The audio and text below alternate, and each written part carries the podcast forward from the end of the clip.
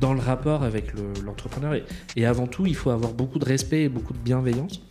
Et c'est pour ça que c'est important, je pense, dans les équipes d'investissement, d'avoir euh, des gens qui sont un peu passés de l'autre côté, euh, qui, ont peut-être essayé de, monter des entreprises, qui ont peut-être été entrepreneurs eux-mêmes. Euh, parce que il faut, il faut quand même se dire que du jour au lendemain, quand tu viens, que tu portes ton projet, que ce projet n'existe pas, ou existe dans ta tête, ou existe dans tes slides, et toi tu fais l'effort de venir le présenter à des gens, ça, c'est quelque chose qui se respecte. Mhm. Euh, c'est difficile de réussir sa première entreprise. Euh, parce que euh, c'est pas tellement une question de technique, c'est pas tellement une question de marché, c'est plus une question de, résilience de l'entrepreneur et de mentalité de l'entrepreneur. De dire, est-ce que tu as la capacité d'encaisser les coups est-ce que tu as la capacité de, porter, euh, toi, ton, ton bébé, ton entreprise, ton idée et de la concrétiser? L'ambition s'apprend et le succès se conquiert. Bienvenue sur le podcast Ambition. Je suis Raphaël, avec ma femme Lolita, nous vous emmenons à la rencontre de personnalités remarquables issues de la diaspora africaine. Avec ambition, notre objectif est que vous appreniez des meilleurs. Nous allons ensemble décortiquer le parcours de personnalités inspirantes d'origine africaine ou africain de cœur. Nous allons comprendre leur manière de penser, recueillir des conseils pratiques pour que vous puissiez réussir vos propres projets. On accueille aujourd'hui Tslav Najamsen. Tslav est associé chez JWA Stratégie, un cabinet qui accompagne les entreprises dans leur croissance à l'international. Dans la première partie de cette conversation, nous avons discuté des enjeux de développement d'une entreprise familiale, notamment la question de la gouvernance et de la transmission. On sait à quel point c'est compliqué de travailler avec la famille, mais c'est aussi des entreprises qui peuvent être très pérennes sur le long terme. Ensuite, nous avons aussi abordé sa casquette de business angel et d'investisseur dans le fonds Yaracap. J'ai apprécié qu'on parle de la manière de construire une relation saine entre un entrepreneur et un investisseur, c'est très important d'avoir un alignement des intérêts et aussi sur la notion de risque. Et dans la deuxième partie, qui est davantage tournée sur son parcours, euh, nous avons parlé de son enfance dans trois lieux d'Afrique différents, sa conception de la transmission de la culture malgache à ses enfants, et aussi un point intéressant sur son choix de faire un MBA et de prendre un an et demi son salaire pour se former et se reconvertir. Merci à Tsalam de s'être prêté au jeu et de nous avoir consacré autant de temps pour une conversation fleuve. Et si vous aimez cet épisode, notez-le 5 étoiles sur Apple Podcast, partagez-le autour de vous, à un entrepreneur, à quelqu'un qui pense à sa reconversion ou tout simplement quelqu'un qui se pose des questions sur la diaspora africaine. Et sur ces quelques mots de présentation, on vous laisse faire connaissance avec Tslav Anjiamsain. C'est parti. Est-ce que tu pourrais te présenter, Tslav? Euh, alors moi je, je m'appelle Tslavn, euh, j'ai 35 ans depuis assez peu, depuis un peu plus d'un mois. Euh, donc je suis malgache. Euh, j'ai grandi à Madagascar jusqu'à jusqu'à mes 12 ans. Ensuite je suis parti vivre trois ans à la Réunion et deux ans au Sénégal où j'ai passé mon, bac. Et euh, voilà, c'est un peu la, le, parcours euh, avant le bac. Aujourd'hui, je suis, je suis associé d'un cabinet de conseil en stratégie qui s'appelle JWA Stratégie. Et on est spécialisé dans tout ce qui est croissance des entreprises. En fait, on, s'occupe euh, des PME et des ETI sur leur sujet euh, croissance, développement. Il y a plusieurs axes là-dessus. Il y a tout ce qui est croissance internationale, mais aussi euh, stratégie en France, analyse de la concurrence, comment se développer. Donc nous, concrètement, ce qu'on fait, c'est qu'on accompagne des entrepreneurs, dirigeants, euh, de PME, de TI, mais aussi des fonds d'investissement sur ces problématiques de croissance. Et j'ai un j'ai un background, on va dire euh, plutôt financier. J'ai fait une prépa HEC, une école de commerce. J'ai fait un MBA à HEC aussi. Euh, et donc ce background financier, je l'ai commencé par euh, des expériences en banque d'affaires, en M&A. Ensuite, euh, de l'audit pendant quasiment sept ans, euh, de l'accompagnement d'entrepreneurs euh, dans une start-up sociale, euh, à gérer un programme d'accompagnement qui était euh, mis en place par le BCG, KPMG et Accenture et la région Île-de-France. J'ai monté aussi un, enfin, contribué à la structuration et au montage. Et j'ai investi dans un fonds que tu connais, Raphaël, qui s'appelle Miracap et qui investit dans des participations minoritaires dans des PME et des startups malgaches. Et enfin, avant JWA, pendant trois ans, j'étais dans senior manager chez KPMG, dans la partie qu'on appelle le deal advisory où j'avais, euh, on va dire, deux casquettes. Une première casquette qui était euh, euh, le développement de l'activité en Afrique depuis Paris, et une deuxième casquette qui était l'exécution de ce qu'on appelle les due diligence. pour le compte notamment de, fonds d'investissement de private equity ou de, de gros corporates français type Veolia, Total, que j'accompagnais dans leurs acquisitions, beaucoup à l'international. Bah, génial. Euh, c'est marrant parce que j'ai reçu Feed il y a récemment. Et pour toi, pourquoi tu, tu es allé en finance? Parce que j'ai l'impression que c'est, je sais pas si c'était euh, l'époque, euh, c'était à la mode ou c'était vraiment un souhait à l'époque? Ouais, je pense que l'époque joue beaucoup. L'époque joue beaucoup. En fait, je ne veux pas rentrer dans la théorie du genre, mais c'est vrai que en école, euh, la mode, c'était euh, les garçons font de la finance et, les filles euh, font du marketing. C'était un peu ça. moi, j'ai toujours été. J'étais pas matheux en tant que tel, mais je, m'en suis toujours sorti. Et j'adorais les trucs comme la proba, les probabilités. C'était mon truc. en prépa HEC, pareil, c'était mon truc, j'adorais. Et, et ce côté un peu prévision, euh, le côté de dire, bah tiens, euh, comment est-ce que je me projette euh, Comment est-ce que je projette l'entreprise Le côté aussi faire le lien en fait entre la stratégie et les chiffres. Je, trouvais que la finance, ça te donne une vision assez holistique d'une entreprise. Et, c'est pour ça que je m'y suis, m'y suis intéressé très tôt. Et moi, moi, j'étais pas du tout porté finance de marché. Enfin, c'est pas du tout mon truc. En revanche, j'ai toujours été hyper intéressé, mais depuis que je suis petit. Hein, euh, je pense que je, lisais des magazines comme euh, alors ça c'est pas très fun je pense mais pour, nos auditeurs mais je lisais des magazines économiques euh, quand j'étais quand j'étais quand j'étais à l'école primaire quoi mais parce que parce que j'ai toujours trouvé ça intéressant je me souviens en, en quatrième j'avais cassé les pieds à ma mère en lui disant écoute euh, euh, Air France s'introduit en bourse, peut-être qu'il faudrait qu'on qu'on investisse. Bon, on a peut-être bien fait de pas le faire, tu me diras, mais mais voilà, ça a toujours été euh, parmi les tous les sujets d'intérêt que que, que j'ai eu ce côté s'intéresser à l'actualité, l'actualité notamment des entreprises, l'actualité stratégique et du coup financière en fait, je sais pas, des rapprochements, des fusions, des acquisitions, tout ça, en fait, il y a derrière ça aussi un aspect financier. Euh, donc ça, ça m'a toujours intéressé. La traduction de la strat en finance, le fait que quand tu fais de la finance, en fait, si moi je le faisais pas pour le côté euh, technique de la chose, mais pour le côté euh, holistique, vraiment comprendre. voilà, bah en fait, quand tu parles de croissance du chiffre d'affaires, bah en fait derrière ça, il y a une stratégie, il y a des choix de marché, il y a des choix marketing, il y a des commerciaux.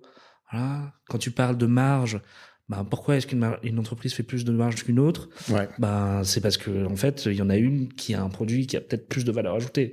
Tu vois ce que je veux dire? Mais à la fin, ça se traduit par de la marge. Euh, les investissements. Les investissements. Euh, ok. Est-ce que tu fais un business comme le mien aujourd'hui, euh, où on fait du conseil et finalement les investissements, t'en as, as pas? T'investis dans des salaires en fait et, et ta matière première c'est ton cerveau ou alors est-ce que tu, tu, fais un business où euh, euh, il faut faire il faut investir dans de l'infrastructure euh, voilà et, et, et, le type de business qui est construit est complètement différent et les dynamiques sont complètement différentes. Donc et le, le reflet de ces choix stratégiques c'est l'aspect financier. On en reparlera plus en détail de tout ça tu, as soulevé un point, c'est euh, tu as fait prépa HEC. Je voulais savoir, c'est est-ce que tu en gardes un bon souvenir ou pas?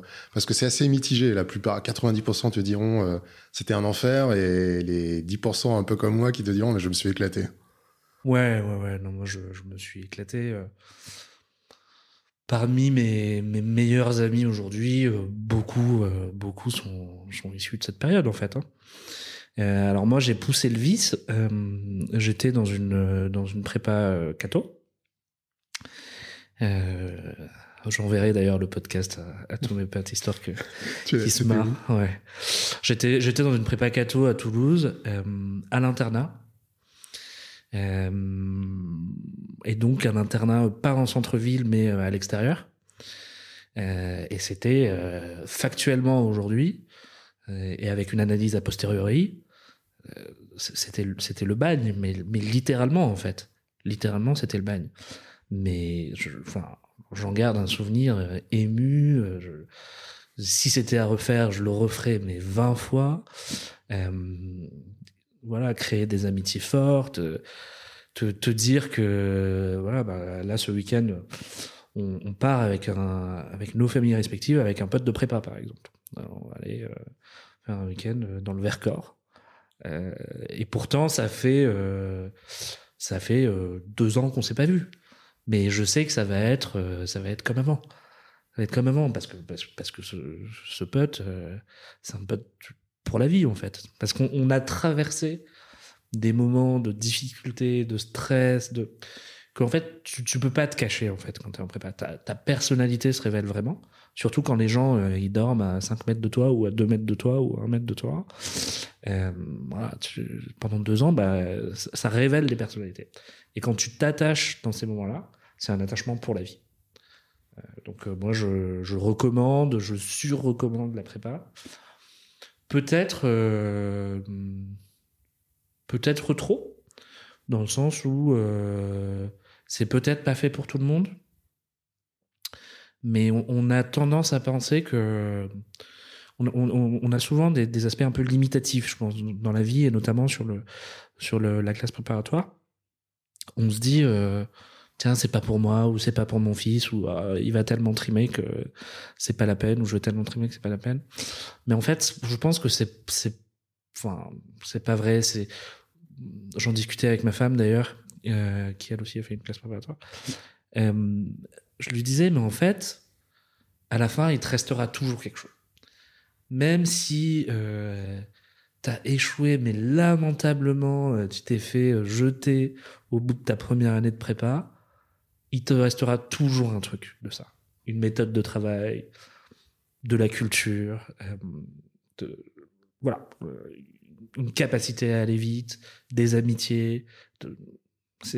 Moi, je trouve que c'est, ouais, c'est, vraiment hyper sympa. Je suis d'accord avec toi, c'est un moment hyper sympa. Il y a aussi, c'est pas fait pour tout le monde, mais il y a une vigilance, je pense, à avoir, c'est que tu réussisses ou que tu réussisses pas tes concours. Et c'est le cas quand tu réussis pas tes concours, entre guillemets, quand tu n'as pas l'école que tu as. Je trouve le plus dangereux, c'est d'intérioriser cet échec comme quelque chose. Euh, j'ai pas fait, euh, moi par exemple personnellement, tu vois, j'ai visé les parisiennes, je les ai pas eues. Et pendant un certain temps, tu vois, je me suis dit bon bah c'est bon, je suis nul. Euh, mmh. Et tu vois, je pense qu'il faut aussi euh, avoir ce discours que c'est pas parce que tu as HEC qu'il faut arrêter de, de bosser, et c'est pas parce que tu as pas HEC que t'es pas bon et que tu peux pas être un entrepreneur euh, à succès plus tard. Ça n'a rien à voir. Je alors là, je le dis de manière très tranchée. Euh, la réussite entrepreneuriale et la réussite en classe préparatoire, ça n'a juste rien à voir. Euh, effectivement, il y, a, y a un taux d'échec quand même en prépa. Peut-être que, comme tu dis, il y a, y des gens qui disent ah tiens, bah, je, visais HEC, je vais HEC. Oui, oui, mais en fait c'est la vie qui est comme ça. Enfin, en vrai, euh, moi j'ai un de mes meilleurs potes euh, euh, qui a eu HEC, euh, qui est allé à Harvard faire son MBA. Ben, il a connu aussi des échecs. Et c'est, enfin, voilà, c'est comme ça. Et on est tous, on est tous perfectibles. On, on, connaît des échecs et et, moi le, premier. Euh, et d'ailleurs, moi, j'ai beaucoup de mal à, par exemple, à rebondir. Tu vois, je, suis un peu comme toi. Ou en tout cas, je, me suis fait ces réflexions-là, euh, peut-être pas sur la prépa, mais sur d'autres sujets où tu te dis, bah attends, je... bon, c'est dommage. Mais ce que j'apprends aujourd'hui, euh, parce que on apprend tous les jours. Hein, c'est effectivement, euh, ça, te fait grandir ou en tout cas, il, t'en ressort toujours quelque chose. Euh, en fait, il y a deux types d'échecs. Enfin, il y en a probablement plusieurs, mais il y a l'échec où t'as pas osé. Celui-là, il est dur. Parce que t'en, t'en ressort peut-être un sentiment même d'injustice auprès de toi et, et juste à laisser passer ta chance, en fait. Celui-là, il est dur à avaler. C'est t'as pas osé, c'est. Je me souviens. Euh, euh, tu, tu, connais sûrement l'AXA? Non. L'AXA Atana Ouais. Euh, L'AXA Atana, le club sportif. C'est un club sportif, euh, un club de tennis aussi, je pense. Club de tennis, ouais. piscine, l'AXA Atana. Et il y a un grand plongeoir à l'AXA. Et effectivement, quand j'étais petit, j'allais à l'AXA et un jour, avec des copains, on a dit Est-ce que euh, tu es capable de sauter? Et moi, j'avoue que la première fois que je suis venu, bah, j'ai pas sauté. Et vraiment, c'était un échec. Mais l'échec, il n'était pas d'avoir sauté ou de pas avoir sauté, c'est de ne pas avoir osé. Donc ça, ce type d'échec-là, je trouve que c'est probablement le, pire et il faut y faire très attention, il faut être vigilant. Et il y a un autre type d'échec qui fait très très mal, c'est celui où tu as osé, mais tu t'es trompé. Tu as osé, tu t'es trompé, ça n'a pas marché. Là, ça fait très très mal sur, le moment, mais il en ressort quelque chose. Il en ressort quelque chose. C'est... Euh, euh, en fait, aujourd'hui, je pense qu'une des qualités euh, des managers, des entrepreneurs de, de demain, de, dans un monde un peu changeant, c'est ça, c'est ce côté gestion de l'incertitude. Euh, et capacité à dire, moi, je, veux, je suis à un point A, je vais aller à un point, à un point B. Ce chemin, il n'est pas forcément linéaire. Je vais peut-être devoir passer par le point C, D, E. Et, et, et, à un moment, je choisirai le point C, ce sera un échec, mais ça m'amènera sur le point D, et au final, j'arriverai peut-être euh, au point B. Tu vois ce que je veux dire? Donc, ouais. ça, c'est. Euh, il y a vraiment ces, ces, deux choses. Et je pense que ce qu'il faut combattre, c'est le, premier échec. Euh, le premier échec qui est j'ai pas osé. Parce que celui-là, il est lié à des barrières mentales que tous on a euh, et sur lesquelles il faut travailler. C'est intéressant ce que tu dis, euh, parce que tu es investisseur aussi. Toi, comment tu perçois aujourd'hui l'échec? J'ai l'impression que l'échec est ultra valorisé. Quand tu es entrepreneur, on dit bah, il a échoué, il a, il a entrepris, mais il a échoué. Donc c'est cool. Mais est-ce que toi, tu, de ton point de vue d'investisseur, est-ce que c'est vraiment quelque chose qui est valorisé? Je sais que les investisseurs adorent les, les serial entrepreneurs qui ont déjà monté une boîte levée et tout ça. Donc tu, tu, leur fais confiance, mais est-ce que quand tu vois un entrepreneur qui a échoué, est-ce que t'as pas quand même euh, un a priori euh, négatif? Est-ce que c'est vraiment si valorisé que ça? C'est quoi, ton avis, ta, ta perception de l'échec aujourd'hui de ces, entrepreneurs-là? En fait, ce que tu valorises, je pense, hein, ce que tu valorises dans, dans l'échec, c'est aussi la capacité à rebondir. C'est, euh, tu rencontres un entrepreneur, euh, il t'explique qu'il a échoué, lamentablement, une fois, deux fois, trois fois, que ces trois fois-là, il s'est relevé et que il est encore là devant toi pour t'expliquer son projet, pour te pour te dire bon voilà, moi je vais faire ça, ça, ça, euh, et j'ai appris de mes erreurs et et je referai pas la même erreur deux fois. Donc ça c'est valorisé. Euh, c'est pas l'échec qui est valorisé, c'est la capacité à apprendre de tes erreurs. Mais in fine, pour apprendre de tes erreurs, il faut te tromper. Mais il y a aussi des gens qui n'apprennent pas de leurs erreurs. Tu, tu, vois la nuance. Et donc là, l'échec, bon, c'est un échec, c'est pas valorisé puisque la personne n'a pas progressé, n'a pas appris de ses erreurs.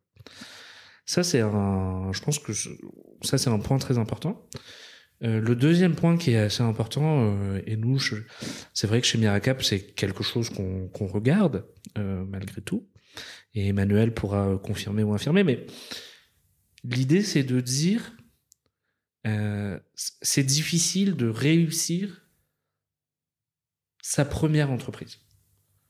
Euh, parce que euh, c'est pas tellement une question de technique, c'est pas tellement une question de marché, c'est plus une question de, de résilience de l'entrepreneur et de mentalité de l'entrepreneur.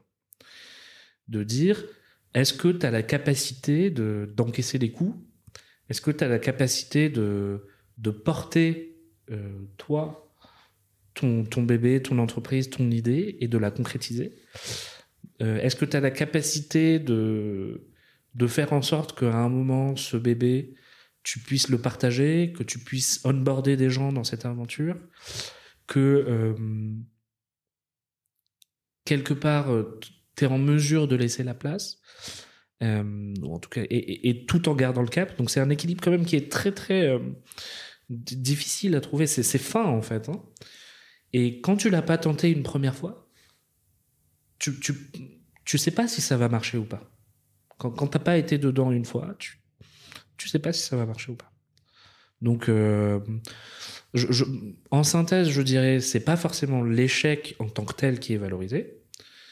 Euh, c'est plutôt ta capacité à te sortir de tes échecs et à en tirer quelque chose.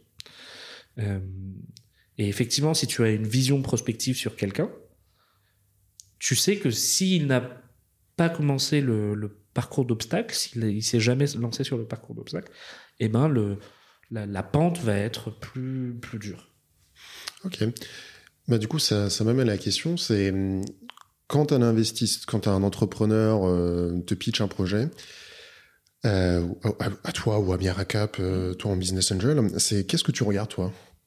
Je pense que ta question elle est plus sur un projet, euh, on va dire startup early stage. On est sur des, sur des tickets d'investissement que tu fais, c'est évidemment early stage seed pour Miracap. Oui, oui, complètement. En, fait, je te dis ça parce que j'accompagne aussi des fonds, par exemple, et je l'ai fait pendant longtemps, sur leurs décisions d'investissement, mais sur des tickets beaucoup plus gros. Donc, c'est pas cette activité-là. Hein. Bien sûr. Pour l'instant, on reviendra dessus, mais euh, juste pour préciser pour les auditeurs, euh, early stage et seed, c'est pour les. Si tu peux préciser un peu. Euh, Exactement. early stage et seed, donc c'est des des anglicismes.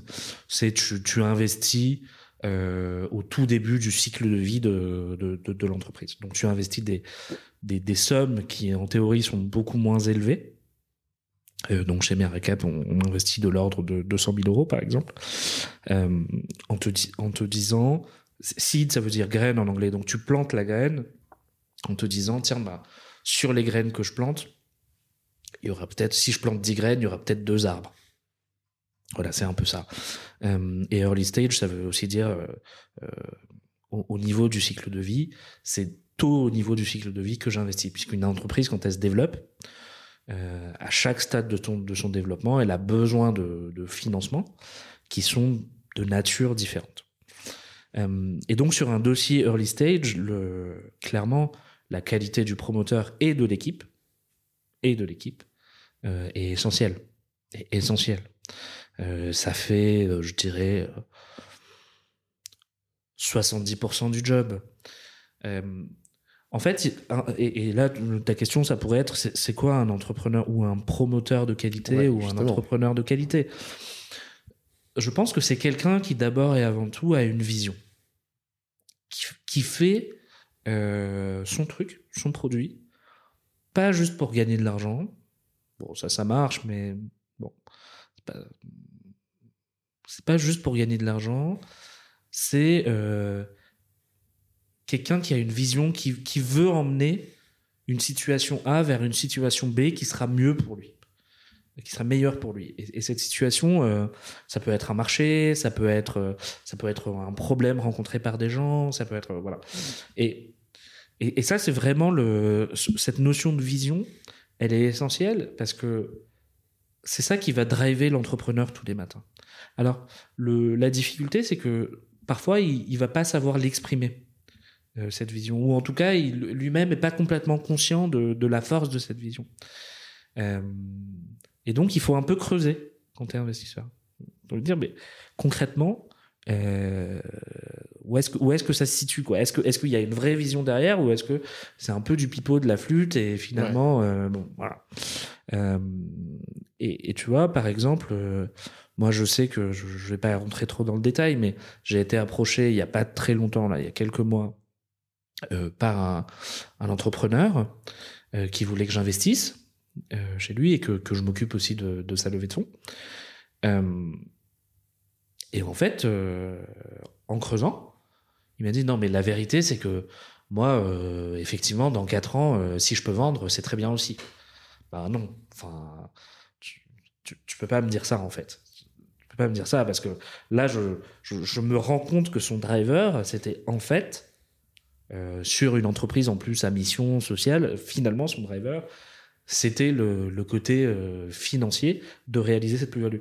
Et encore une fois, c'est pas un jugement de valeur. Euh, C'est-à-dire que tu, tu peux être drivé par ça, mais si tu, l'exprimes clairement et, tu es complètement aligné sur tout ce que tu fais et que à la fin, je, le ressens, moi, je peux choisir de dire oui ou, de dire non, mais cette notion d'alignement, elle est essentielle.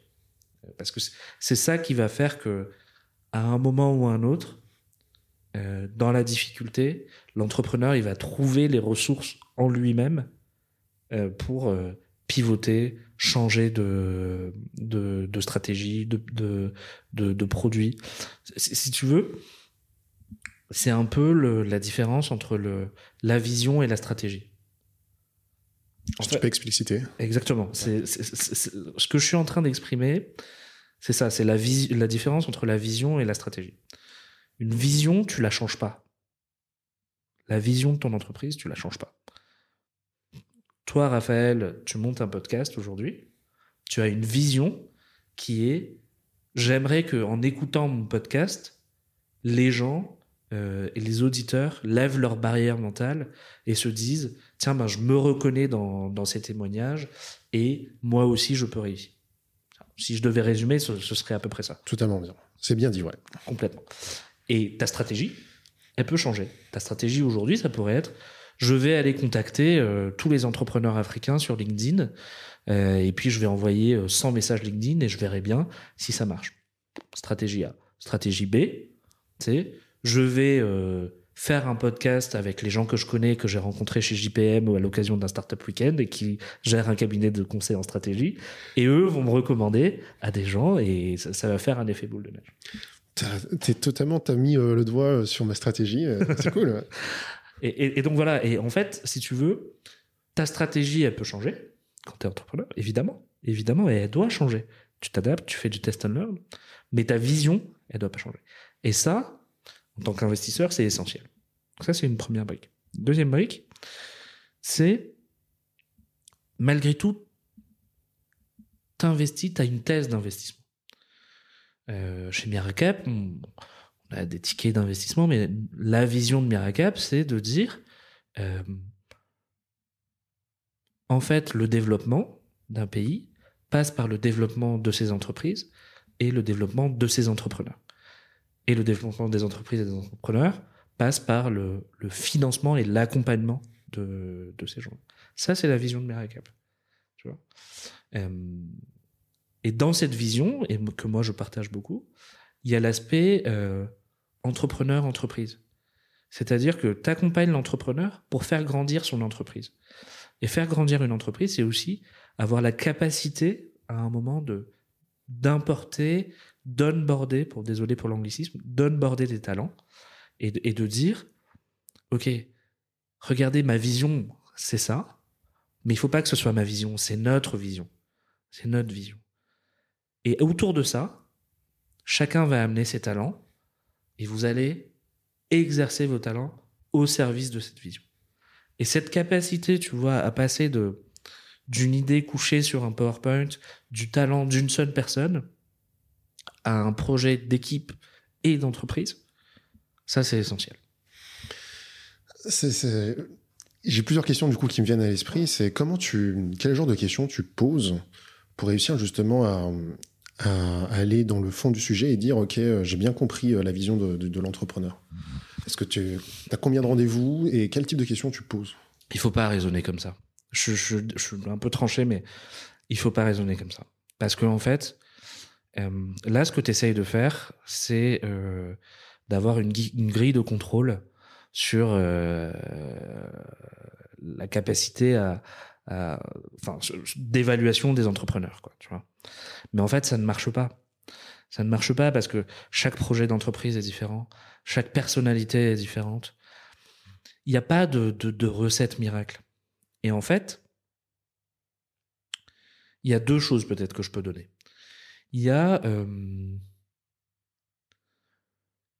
la question, elle n'est pas tant dans quelles sont les questions types C'est pour ça que je parlais de guide de contrôle. Tu parles d'un ancien auditeur aussi. Hein. Euh, quelles sont les questions types à poser? Je ne pense pas qu'il faille le dire comme ça. C'est plus, quelle est l'attitude à avoir? Je vois beaucoup des entrepreneurs, tu as sûrement des patterns pour dire, euh, identifier euh, des bons entrepreneurs qui peuvent emmener un projet euh, A, un bon, projet, un bon un projet A, un projet Qui, qui, marche. Quoi. En fait, c'est pour ça que je te dis, la question, c'est la disposition d'esprit. C'est déjà, vraiment, je pense qu'il faut être dans une écoute active. parce que les gens il faut les laisser parler. Il faut les, les orienter, les, les challenger, euh, poser des questions, rebondir sur ce qu'ils disent. Et ça, ça, te, ça génère aussi un sentiment de confiance, tu vois. Et c'est de ce sentiment de confiance-là, et, et, le, fait de donner déjà un peu de valeur aussi, malgré tout, à cette réflexion, euh, quelque part, là, ça te permet déjà de, aussi de, de cerner un peu la personne que tu as en face de toi. Donc ça, je pense que c'est important. Euh, et si tu cherches vraiment des patterns, c'est en fait essayer au maximum d'avoir des questions ouvertes, de rebondir sur les, éléments euh, de, langage qui te sont donnés, sans tout de suite chercher à fermer euh, la discussion et à fermer le, propos. Donc essayer de, faire en sorte que la, personne sorte de la coquille qu'elle s'était préparée pour venir te voir et qu'elles se mettent pas à nu, mais que tu comprennes un peu plus. Et d'ailleurs, euh, je pense qu'il y a très peu d'investisseurs qui, investissent sur la base d'un deck uniquement ou sur la base d'un seul rendez-vous. Dans la relation, tu, laisses maturer quelque part la relation et, là, euh, tu, vois la substantifique moelle de, de, la personne. Mais tu peux évidemment te tromper. Hein. Il faut, faut, faut aussi être euh, honnête. La deuxième chose euh, auquel il faut être très vigilant, c'est euh, ne pas faire perdre de temps aux gens. Si tu sais, pour une raison X, Y, Z, parce que c'est pas ton, c'est pas ta thèse d'investissement, parce que c'est pas ta thèse d'impact, parce que t'aimes pas le secteur, parce que tu regardes pas le secteur, parce que il faut être juste hyper direct là à ce moment-là. Tu sais que tu vas pas faire, écoute, moi je vais pas faire pour cette raison. Ou moi pour moi c'est pas le bon moment pour faire. ne perdons pas de temps. Et, ça, euh, il faut pas le il, faut pas le négliger ce, point-là. Euh, c'est un point qui est essentiel. Euh, dans le rapport avec l'entrepreneur. et, avant tout, il faut avoir beaucoup de respect et beaucoup de bienveillance. Et c'est pour ça que c'est important, je pense, dans les équipes d'investissement, d'avoir euh, des gens qui sont un peu passés de l'autre côté, euh, qui, ont peut-être essayé de, monter des entreprises, qui ont peut-être été entrepreneurs eux-mêmes. Euh, parce que il faut, il faut quand même se dire que du jour au lendemain, quand tu viens que tu portes ton projet, que ce projet n'existe pas ou existe dans ta tête ou existe dans tes slides, et toi tu fais l'effort de venir le présenter à des gens, ça c'est quelque chose qui se respecte. Mhm. C'est quelque chose, voilà, qui se respecte. C'est dur. Personne ne fait ça spontanément et personne ne fait ça par plaisir. Je, je connais personne qui se dit tiens ben je vais aller écrire des pitchs et puis après je vais aller les présenter à des gens juste pour me marrer. Ben en fait non.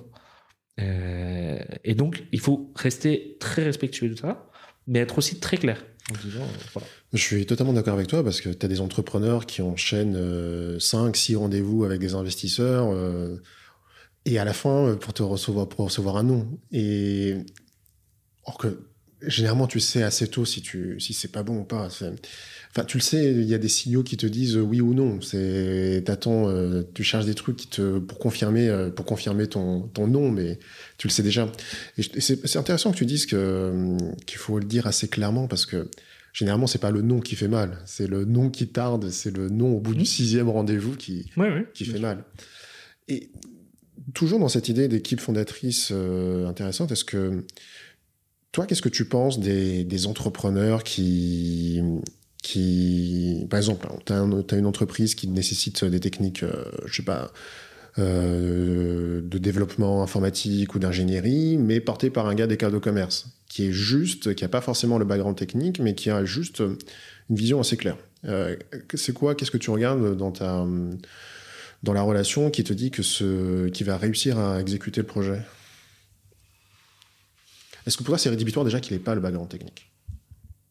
Non, non, non parce que déjà d'expérience, moi j'ai vu des entrepreneurs réussir euh, sans background technique de leur secteur. Euh, et d'ailleurs, euh, on parle pas forcément d'entrepreneurs start-up, mais d'entreprises un peu traditionnelles en fait. Hein des gens qui euh, des gens consultants qui ont repris des boîtes euh, et qui les ont euh, retournées euh, restructurées qui les ont accélérées et qui gèrent des gens techniques ça existe et il y en a plein en fait et moi j'ai plein d'exemples de même de de, de, de, fréquentation et de, et de, de connaissances qui, qui ont fait ça. Euh, évidemment, tout ce qu'on dit, euh, euh, l'histoire est pas la même selon les secteurs. Tu as une startup biotech, c'est compliqué de pas avoir de, background technique. C'est compliqué. Euh. Le background technique, il, valide pas mal de choses dans les entreprises à, fort impact technologique. Euh, maintenant, il n'y a pas. Euh, je pense qu'il n'y a pas de no-go euh, tout de suite comme ça a priori. Euh, ça dépend du secteur et, non, moi je, suis contre l'idée de dire euh, il faut que la personne qui porte le projet ait le, le, technique. En revanche, euh, il faut qu'il soit en mesure de répondre à une question simple, qui est, mettons, tu as une start-up médicale, euh, toi, tu es CEO, tu montes le projet, t'es pas technique. Directeur général, CEO. Voilà, exactement. Tu es, PDG. Euh, Qu'est-ce qui empêche le, le directeur technique de ta startup demain de partir et de monter son propre truc? Qu'est-ce que tu mets en place? Qu'est-ce est-ce que tu, tu, prévois de l'intéresser au capital? Qu'est-ce qui vient chercher chez toi et pas chez quelqu'un d'autre? Euh, Voilà. Qu'est-ce que qu'est-ce que tu fais? Comment on mitige ce risque qui qui existe? Donc la question elle est plus dans comment tu mitiges le risque, comment tu fais en sorte que l'organisation que tu bâtis, elle est suffisamment inclusive pour que la, les personnes un peu clés de l'entreprise, euh, et y compris le, les personnes qui ont un background tech, si, si c'est si applicable, veuillent rester dans l'entreprise. Bah, cool. Euh, je sais que tu aimes bien les entreprises familiales. On a eu l'occasion de discuter une fois. Et il arrive, toi, c'est quoi ton, ton avis sur les, les équipes fondatrices de couple Parce que tu as des entrepreneurs qui, euh, euh, qui, qui, qui, se lancent avec son conjoint avec son conjoint. Et il y a y a parfois des entrepreneurs qui, enfin, je sais pas, c'est pas explicitement dit, mais qui se disent, ouais, si le couple pète, le projet va forcément merder. Est-ce que, est-ce que toi, tu as, c'est quoi ton avis, ton, ton ta position dessus? C'est marrant que tu me poses cette question. Je m'y attendais pas du tout. Pour être tout à fait sincère. Ah, c'est génial. je, je m'y attendais pas du tout. Euh...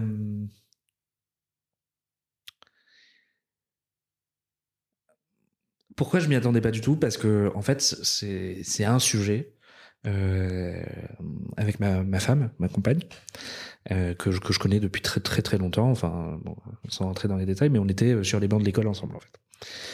Euh, et, et je, je, je, suis persuadé, enfin, j'essaye de la persuader de, de, de, monter un truc ensemble.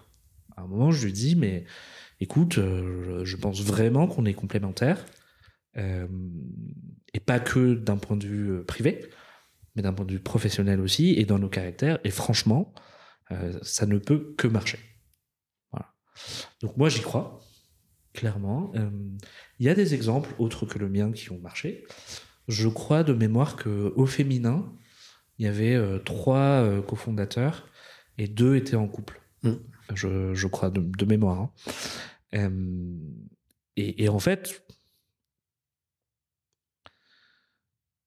une entreprise, entrepre... enfin, une aventure entrepreneuriale avec des cofondateurs, euh, c'est de fait presque une relation euh, assimilable à une relation de couple.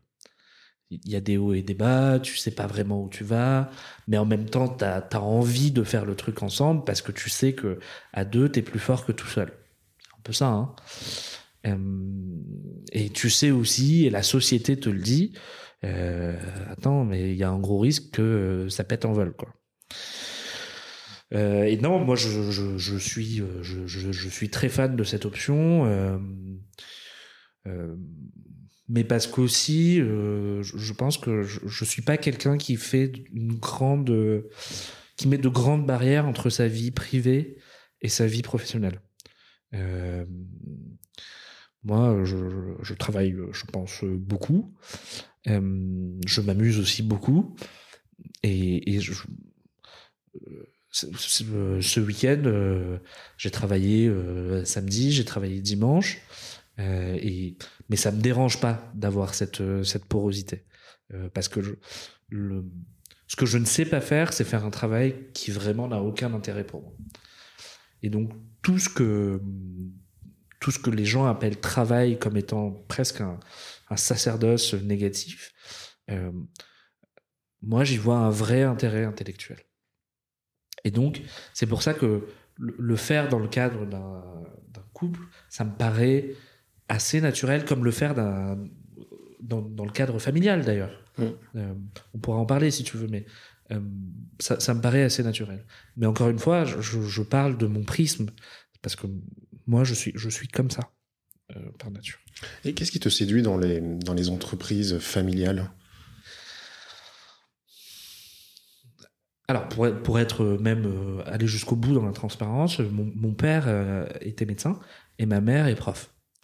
Maintenant, elle est à la retraite. Donc, c'est pas du tout euh, dans ma famille très très proche. C'est pas du tout le modèle. En revanche, c'est vrai qu'on a des entrepreneurs dans ma famille, mes oncles, tantes, etc., mes grands-parents. Qu'est-ce qui me sait Juste tenir le micro un peu plus haut. Pardon, excuse-moi. Au niveau de, de la main. Hop. Ouais. Qu'est-ce qui me séduit dans le, les entreprises familiales? C'est cette euh,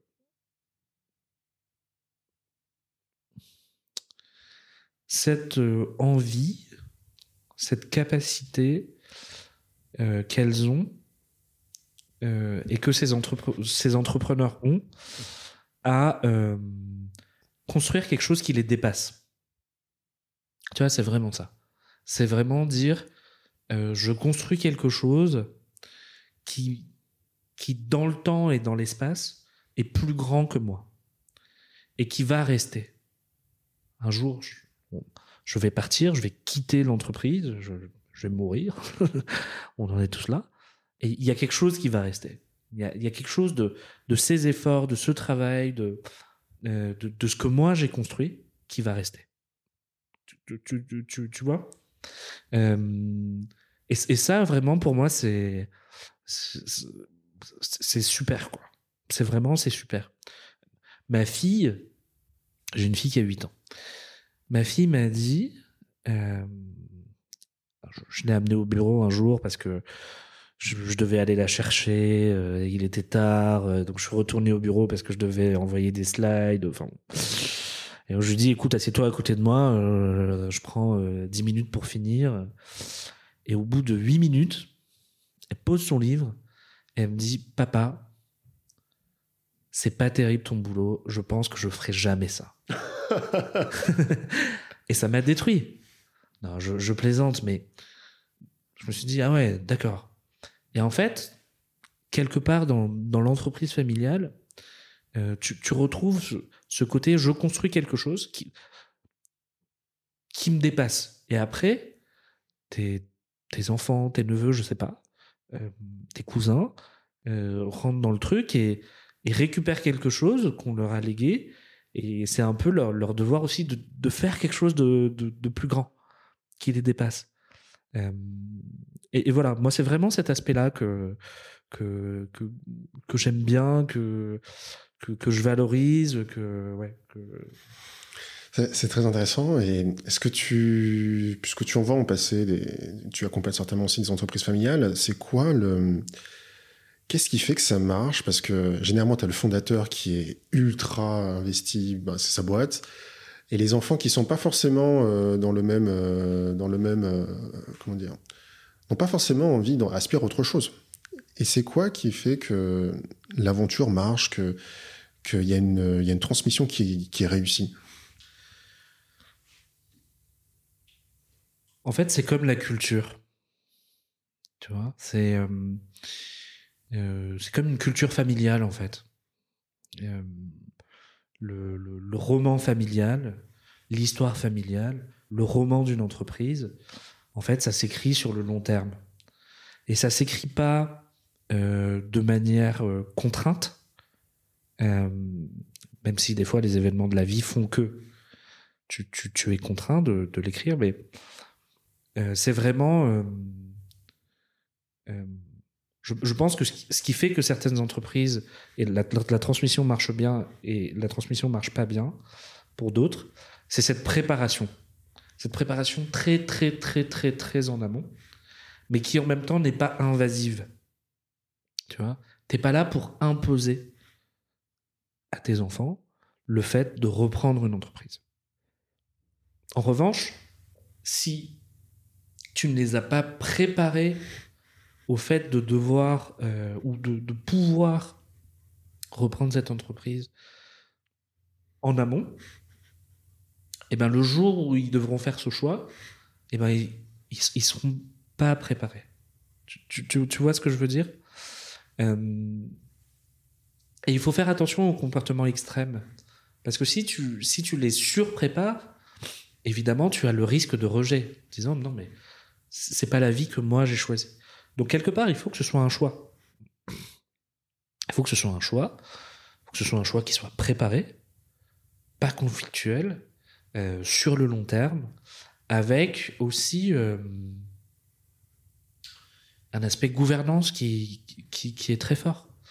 En disant, euh, par exemple, on a une entreprise qui, euh, je veux pas trahir de secret évidemment, mais on a une entreprise cliente qui a ce sujet-là de, succession euh, familiale,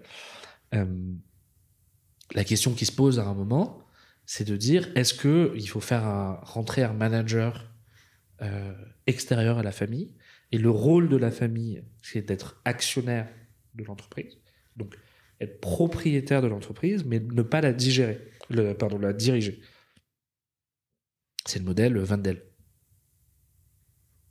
Ou est-ce que le, le rôle de l'entreprise, c'est d'avoir euh, à sa tête, et ça marche mieux comme ça, c'est d'avoir à sa tête euh, quelqu'un qui s'appelle euh, Alexandre Ricard, parce que parce que voilà, c'est comme ça. Il faut que le, fondateur ait le nom qui est l'enseigne de l'entreprise, et c'est comme ça.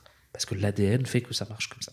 Je, je dis pas que c'est le cas d'ailleurs chez Pernod Ricard, mais tu, vois un peu l'esprit. À Madagascar, je pense que c'est des vrais sujets. En Afrique, c'est des vrais sujets. Euh, de euh, comment euh,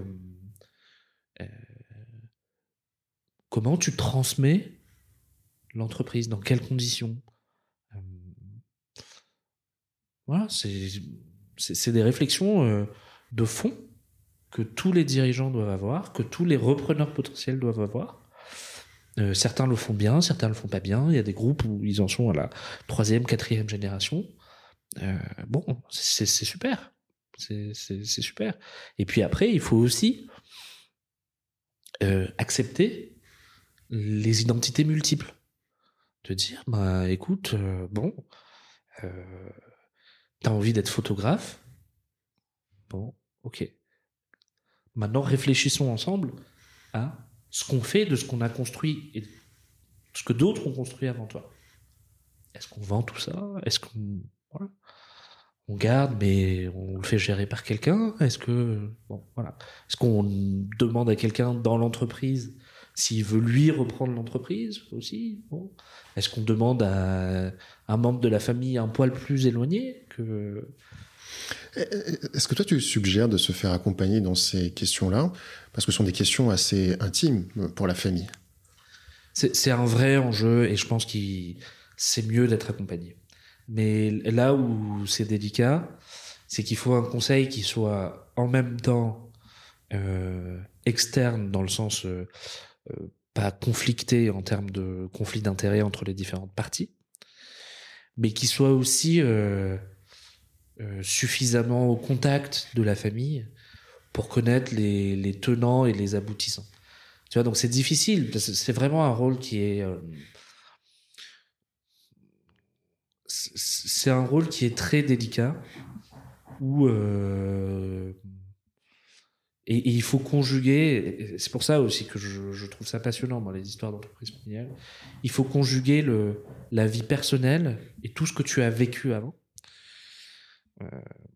et euh, le, devenir économique de, de, de, l'entreprise et, et trouver un conseil qui soit suffisamment indépendant mais qui connaisse suffisamment la famille euh, pour ne pas être trop biaisé. Je pense que c'est très difficile. Euh, moi, j'ai juste un, un, conseil ou un constat euh, pour compléter mon propos sur le quelles sont les recettes qui marchent bien. Euh, J'ai parlé notamment de la préparation.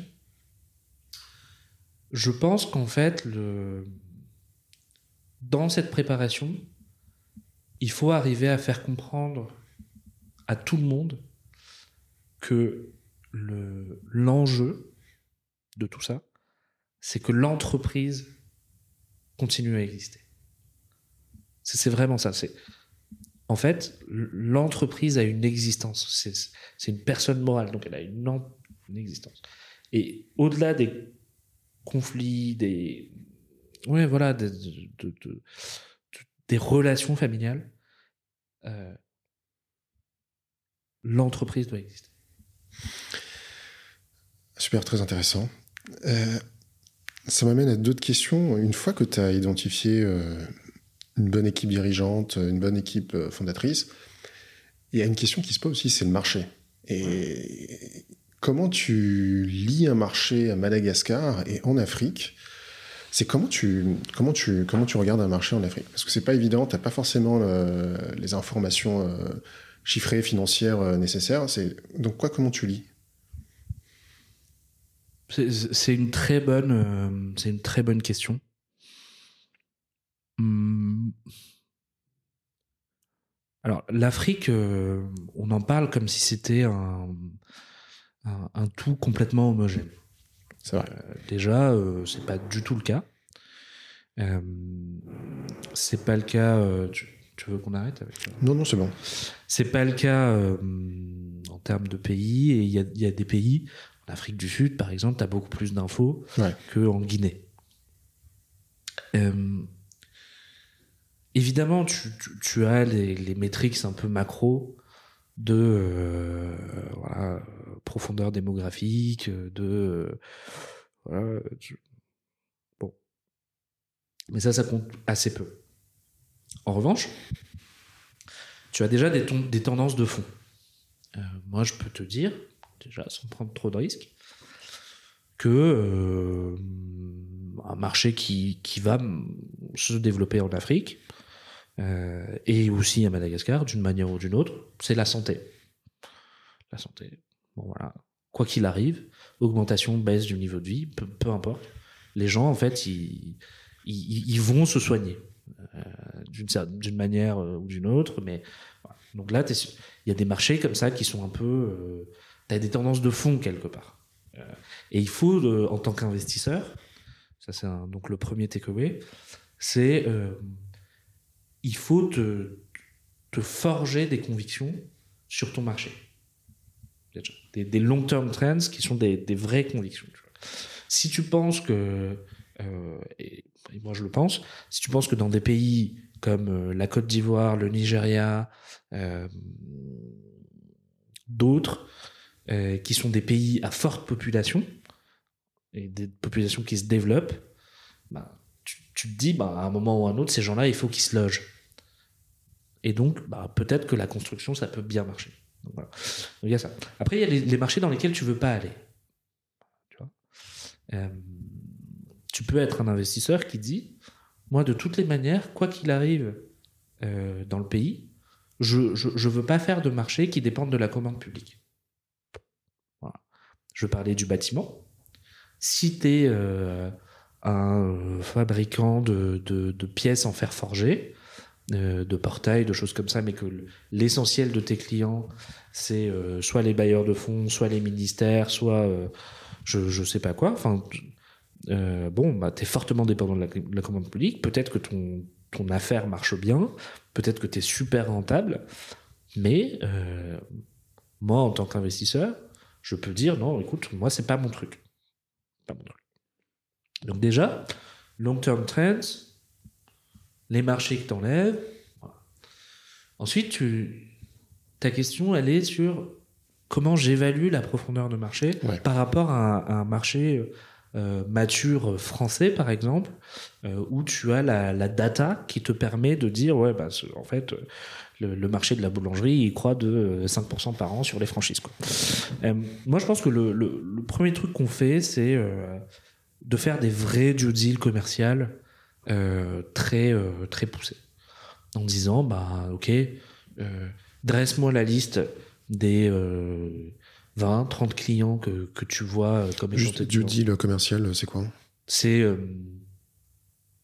euh, pour faire simple, tu vas aller tu vas aller te faire un avis sur un marché. Du, due deal, c'est euh, tu, tu vas tu vas entreprendre des, des diligences, donc des actions, pour te faire un avis sur quelque chose. Cette due deal, elle peut être IT, tu vas aller voir les systèmes, elle peut être financière, tu vas aller voir les, comptes, les choses comme ça, et euh, elle peut être commerciale. Et là, tu vas te dire, tiens, bah, ok, quelle est la profondeur euh, commerciale du marché de l'entreprise?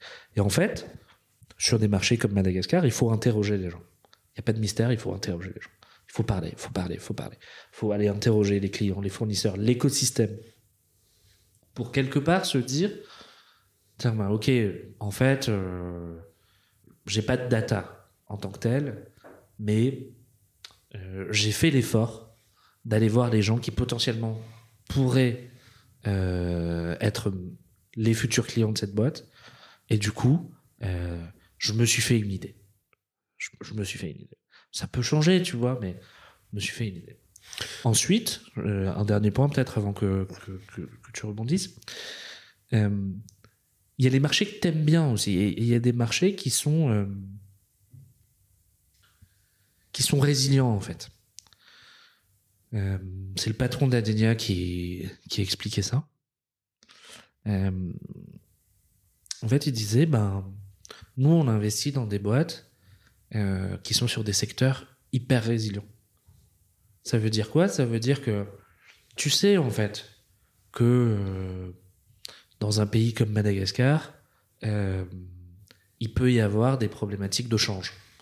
Du jour au lendemain, la monnaie peut, euh, peut dévaluer, euh, donc si c'est le cas, ben, t'es embêté, quoi. Et en fait, le, le truc, c'est d'investir dans, dans une entreprise qui a construit des barrières à l'entrée suffisamment fortes sur le marché pour être un peu unique. C'est le premier truc. Et le deuxième truc, c'est c'est une entreprise qui vend un, produit ou un service qui est tellement indispensable à son consommateur final que euh, il sera en mesure de réimpacter via son pricing tous les changements de situation. Euh, J'exagère, si il y a une guerre mondiale, ben c'est compliqué de, de réimpacter. mais, mais tu vois, tous les changements de situation que tu, tu, tu, tu peux euh, connaître. C'est marrant, et tu me diras si j'ai tort, mais j'ai l'impression qu'à Madagascar ou en Afrique, c'est davantage le produit qui drive le succès, qui conduit le succès d'une entreprise plutôt que le marché lui-même, plutôt que la demande lui-même, elle-même, pardon. Enfin, je m'explique. Si tu as un produit qui est excellent, à un moment donné, tu trouveras forcément de, ton client et ta demande. Oui. Alors, oui. Euh, Il y, a, beaucoup de vrai dans ce que tu as dit. Euh, en fait, je vais prendre un parallèle. On a beaucoup de clients en France qui font des super produits, et c'est un peu, euh, c'est presque notre fonds de commerce, hein, qui sont ingénieurs, qui font des super produits, et qui se disent, tiens, ben, je, en fait, je, je trouve pas mon marché. Et c'est vrai, tu as raison. À Madagascar, la dynamique est un peu différente. Euh, moi, je l'analyse de à Madagascar et peut-être dans plein de pays d'Afrique. Je l'analyse de deux manières. En fait, euh, tu regardes le marché malgache ou le marché africain dans certains pays d'Afrique, euh, les standards sont pas encore là. Tout est à construire, si tu veux. C'est un très très gros raccourci parce que ce n'est pas vrai. Hein. Euh, mais il y a beaucoup de choses à construire. Mm. Et les standards sont pas là. Donc effectivement, si toi tu arrives avec un produit qui a un, stade, un standard plus élevé, euh, de fait, tu as une attractivité quelque part euh, plus forte. Euh, c'est pas vraiment des marchés de, de, de concurrence quelque part. Tu vois, c'est, ça rejoint un peu ce que tu dis. Il n'y a pas cinq acteurs qui font des super trucs et toi tu dois trouver le, bon levier pour te différencier. Non, le, l'enjeu il n'est pas encore véritablement là. L'enjeu il est plus dans euh, est-ce que opérationnellement je vais pouvoir être suffisamment bon euh, avec les contraintes du marché malgache, mettons, les contraintes logistiques, les contraintes réglementaires, les contraintes de personnel, les contraintes de financement. Est-ce que je vais arriver à sortir un, un produit, un service qui est suffisamment bon euh, Et une fois que je l'ai sorti, effectivement, il y a un marché. Euh, et, c'est vrai. Et tu vois, je, vais être un peu polémique maintenant, qu'on a passé la, phase un peu introductive, mais euh, pendant très longtemps, il y a eu des, des gens avec des profils techniques étrangers, mettons, euh, français, qui étaient ici, qui c'est toujours un peu le cas, hein, et d'ailleurs moi je trouve ça plutôt bien, mais qui étaient par exemple, je sais pas, euh, euh, techniciens ici, euh, petite entreprise, voilà, qui partent à Madagascar et qui construisent un truc qui est bien plus important que ce qu'ils auraient construit en France, tu vois. Et, et effectivement, et effectivement, parce que ils amènent un savoir-faire qui fait que l'upside sur le marché, il est beaucoup plus important. Et donc, on va vers lui, on fait confiance, et il y a un succès commercial. Surtout qu'en plus, si on, si on voit que t'as pas de retard de livraison, que tes produits tiennent la route, etc., etc., bon, bah, ok, on va pas te dire de, on va pas dire, tiens, bah, je, je vais acheter ton produit, on va te dire, tiens, bah, est-ce que tu peux pas construire un produit qui est un peu comme ça? Toi, tu vas dire, bah oui, bien sûr, ok. Et, là, ça va marcher. Et, ça, ça drive le succès commercial. En France, c'est complètement différent. En France, si tu veux, le, le fait que, en France et ailleurs, en Europe, euh, dans les, marchés développés, on va dire, les standards de qualité sont là. Donc, au final, si euh, euh, tu, tu, tu te distingues même plus par rapport à ça, tu, cherches autre chose. Et je pense que c'est une partie de de, de, la réponse dans, dans ce que tu dis. Donc, on peut pas dire que, même si ça ressemble un peu à ça, c'est pas tu lances n'importe quoi et ça marche. Mais, en revanche, euh, si on sait que t'es bon et que tu fais de la qualité et que tu réponds à un besoin, euh, tu vas faire de l'argent. Tu vas faire de l'argent. Tu vois? Donc ça, ça, voilà il y a euh, euh, il y a beaucoup de choses à faire. Je, je, rebondis du coup sur ce que tu as dit euh, sur les, sur les entrepreneurs français qui partent de France vers Madagascar ou, vers en Afrique. Qu'est-ce que tu penses des entrepreneurs euh, diasporiques? Euh, J'étais dans JPM, tu vois, on encourage beaucoup les gens à rentrer à Madagascar, ou aller en Afrique même, hein, entreprendre. Euh, toi, qu'est-ce que tu penses de ces entrepreneurs-là? C'est quoi leur euh, qualité et c'est quoi leur euh, c'est quoi défaut que toi tu as identifié, euh, toi qui toi qui les rencontres et les côtoies? Je je je pense qu'il y a alors déjà je suis assez mal placé pour juger parce que étant un membre de la diaspora, je, je, pense que je fais pas suffisamment. Je, je suis pas rentré à Madagascar pour aller monter euh, une entreprise et euh, faire en sorte que ce soit un groupe familial qui dans 50 ans euh, euh, emploie 3000 personnes quoi. Peut-être que je le ferai, pourquoi pas. mais donc c'est pas du tout un. Ce que je vais dire, je vais le dire en toute humilité, en toute modestie. Je vais essayer en tout cas.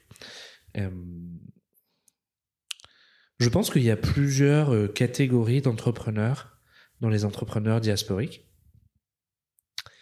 Il y a ceux qui, et il y a déjà deux grandes catégories. Il y a une catégorie d'entrepreneurs qui sont dans le fantasme euh, et une autre catégorie d'entrepreneurs qui sont dans la réalité. Euh, ça peut paraître dur ce que je dis, mais il faut pas croire que il y a rien qui se passe à Madagascar. Euh, il faut pas croire que parce que vous arrivez, enfin, y a, personne ne, vous attend là-bas. Ça, c'est quand même un premier, euh, un premier, euh, une, pre une, première introduction. Euh, et donc, je, pense que pour bien appréhender le marché en tant qu'entrepreneur et bien appréhender ce qui se passe, en fait, il faut y aller. Il faut y aller. Donc, moi, c'est un conseil que je donne à ceux qui, qui voudraient se lancer. Eh ben, commencez par aller à Madagascar. Souvent. Commencez par briser le, le moule euh, dans lequel vous étiez quand vous étiez à Madagascar, si vous avez grandi à Madagascar, ou le moule familial qu'on vous a donné euh, quand vous rentrez à Madagascar pour les vacances et que vous faites le tour des popotes, euh, et que vous voyez vos cousins, vos oncles et tantes, et qui vous donnent un, retour qui est le leur, hein, qui, vaut ce qu'il vaut. Euh, Construisez-vous votre réalité. Je, pense que et n'hésitez pas à, sortir, à rencontrer des gens, à vous dire tiens, ben, ok, en fait, moi j'ai grandi dans, dans ce milieu-là, euh, ok, mais en fait, euh, aujourd'hui, euh, je vais aller voir un peu ce qui se passe ailleurs, je vais aller en province, je vais aller rencontrer des gens de milieux différents, de, voir un peu ce qui se passe, je vais aller rencontrer des étudiants, je vais aller rencontrer. Tu vois, tu vois le point, nourrissez-vous, nourrissez-vous et ne fantasmez pas. Ne fantasmez pas nourrissez-vous. Une fois que vous aurez fait ça, euh, déjà, ça va déconstruire plein de choses de ce que vous appréhendiez du marché malgache et de ce qu'on vous a dit euh, dans les repas de famille ici à Paris ou ailleurs euh, sur Madagascar. Euh, donc voilà, ça c'est un premier truc. Donc il y a ces, deux catégories d'entrepreneurs et les gens qui, qui arrivent à monter des choses, je pense, de, des entrepreneurs de la diaspora, ils ont vraiment, ils sont les pieds dans la glaise à Madagascar et peut-être la tête ici ou, enfin, tu vois. En fait, le plus quand tu es entrepreneur de la diaspora, ton, avantage comparatif, il est dans, euh, t'as connu les deux mondes. En théorie, théorie, euh, tu t'es intégré dans, dans les deux mondes. En théorie, tu as fait partie des deux mondes, d'une manière ou d'une autre. Tu as fait partie du deux et, et, donc, ça, il faut que ce soit une force. Euh, maintenant, les deux mondes, ils, vivent sans toi. Ils vivent sans toi. Donc, c'est à toi de dire, OK, moi, je sais parler aux deux mondes, toi à qui je vais parler, partenaire, fournisseur, client à Madagascar, le fait que j'ai cette double casquette, ça va t'apporter ça. Et ça, il faut clairement le, le dire, le verbaliser. Et il faut verbaliser ta proposition de valeur. Euh, et ça, je pense qu'il y a des gens qui l'ont bien compris. Après, euh, donc ce côté euh, arrêter aussi de de, penser que hmm, vous allez pouvoir reproduire euh, ce qui marche ici là-bas. Qu'il suffit de se dire tiens ben je vais monter Uber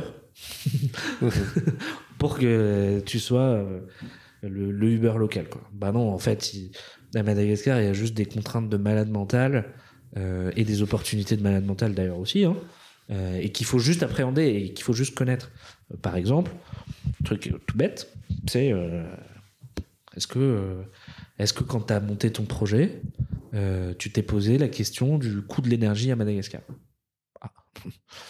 De l'accès à l'énergie? Ah, tiens. bah en fait, ton électricité, bah tu vas la payer quatre fois le prix que tu la payes en France, quoi.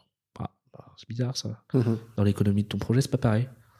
Ah ouais, ouais, ouais, bah ouais. Et combien ça va te coûter pour transporter tes marchandises de euh, la, la campagne euh, de Mourdave jusqu'au port de Tamatave? Ah ouais, bah tiens, c'est marrant, c'est beaucoup plus cher. Et en plus, ça marche pas. Ah ouais, ah ouais c'est, c'est rigolo. Hein. Bah ouais. Mais c'est ça la réalité, tu vois. Le, le fact-checking, le reality check, de dire, ok, mais sur place, en vrai, les gens, ils font comment? Euh, bah, euh, Dans les entrepreneurs de la diaspora, je suis pas certain que tout le monde ait fait, euh, ait fait cet extra mile, quoi, tu vois, Ouais. cet effort. C'est- très marrant que tu parles de, de mettre Uber à Madagascar parce que je pense qu'il y en a beaucoup qui, il y a beaucoup qui ne, qui n'ont pas réfléchi à pourquoi on est arrivé à créer Uber en Europe. Il y a un contexte aussi, il y a des étapes. Et, ça, c'est très intéressant que tu le dis. Et revenons sur les contraintes euh, des entrepreneurs en Afrique et en Ma- Madagascar. Tu, toi, tu es un fonds. Comment tu, comment tu accompagnes ces, ces, ces entrepreneurs-là dans ce, on va pas se mentir, hein, c'est compliqué administrativement à Madagascar. Alors, oui, c'est compliqué, euh, mais c'est pas infaisable. Euh, deuxièmement, alors là, je remets ma casquette Miracap. euh, euh, Je veux juste te compléter. euh, c'est compliqué administrativement, surtout quand tu as des valeurs de volonté d'être éthique et, et faire les choses correctement. Complètement. C'est difficile et c'est un combat de tous les jours. Euh, mais tu es obligé de le faire. Et tu es obligé d'être euh, raccord avec tes valeurs, sinon ça ça, marche pas. Euh, maintenant, nous, par exemple chez Meracap, on, finance aussi ça. On finance ce coût. Ce surcoût, ce surcoût de la formalisation, ce surcoût de dire, bah écoute, t'es une entreprise de notre portefeuille, tu te ramasses un contrôle fiscal, et bah tu vas pas graisser la patte euh, au contrôleur des impôts, mais on va faire les recours qu'il faut, on va aller pousser le truc, et, et à la fin, euh, on a des chances de gagner parce parce qu'en fait on a tout formalisé et donc on a des chances de gagner.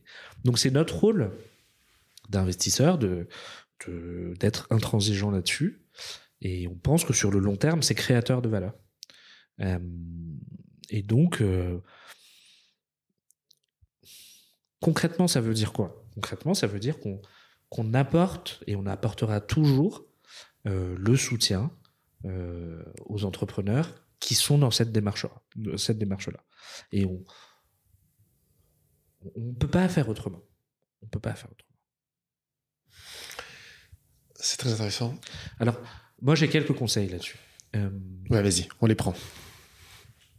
si demain vous montez une, une entreprise d'ailleurs c'est un de mes oncles qui m'a dit ça.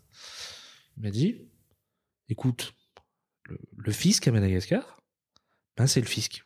Effectivement il fait son travail et parfois il fait son travail un peu plus que ce qu'il devrait et parfois il attend un peu plus que bon ok. Et ben pour contrer ça euh, lui ce qu'il fait je trouve que c'est smart et ben il s'est mis euh, dans la commission fiscale euh, d'un groupement patronal.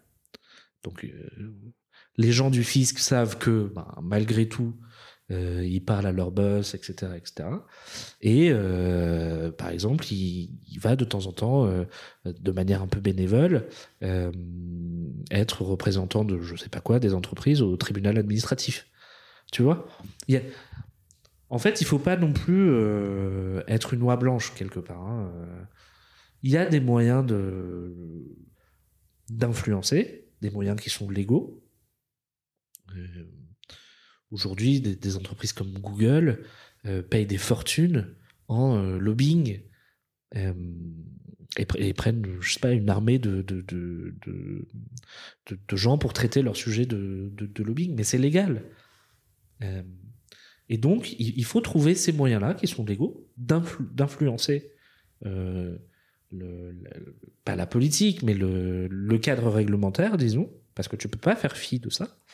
En revanche, euh, il y a une limite que tu ne dépasses pas, qui est la corruption. Donc il faut pas être une loi blanche. Euh, il faut être suffisamment proche, parce que ça marche aussi un peu comme ça. On va pas, va pas se cacher. De, temps en temps, il y a des coups de fil à passer, il y a des choses comme ça. Mais ça veut pas dire que tu payes les gens. Ça veut dire que toi, Raphaël, demain, euh, tu rentres à Madagascar, tu deviens directeur des douanes. Moi, je rentre à Madagascar, je, monte mon entreprise familiale vieille de 50 ans. Dans 50 ans, peut-être que je t'appellerai et je te dirai, mais Raphaël, écoute, euh, on a tout fait euh, en règle, euh, on a tous les papiers qui, qui vont bien. En revanche, il y a quelqu'un qui me casse les pieds dans ton équipe. Je crois que c'est plus pour des questions de, il veut que je lui graisse la patte, mais tu sais bien, Raphaël, moi je fais pas ça.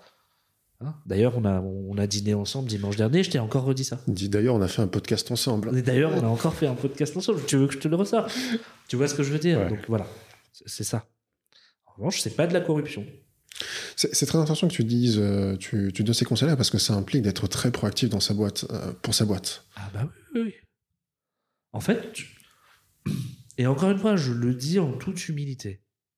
En- euh, certains auditeurs pourraient dire non mais euh, il n'a pas monté de, de- il n'a pas 10 boîtes à Madagascar donc il n'est pas légitime. Ok. Et il a investi à Madagascar. Ok, non, non, mais moi, j'ai pas, j'ai pas de problème. Je, je dis juste, effectivement, le, le pragmatisme, c'est important. Il faut pas fantasmer, en fait. euh, et, et ça, c'est vraiment à destination des, des entrepreneurs de la diaspora hein, que je dis ça.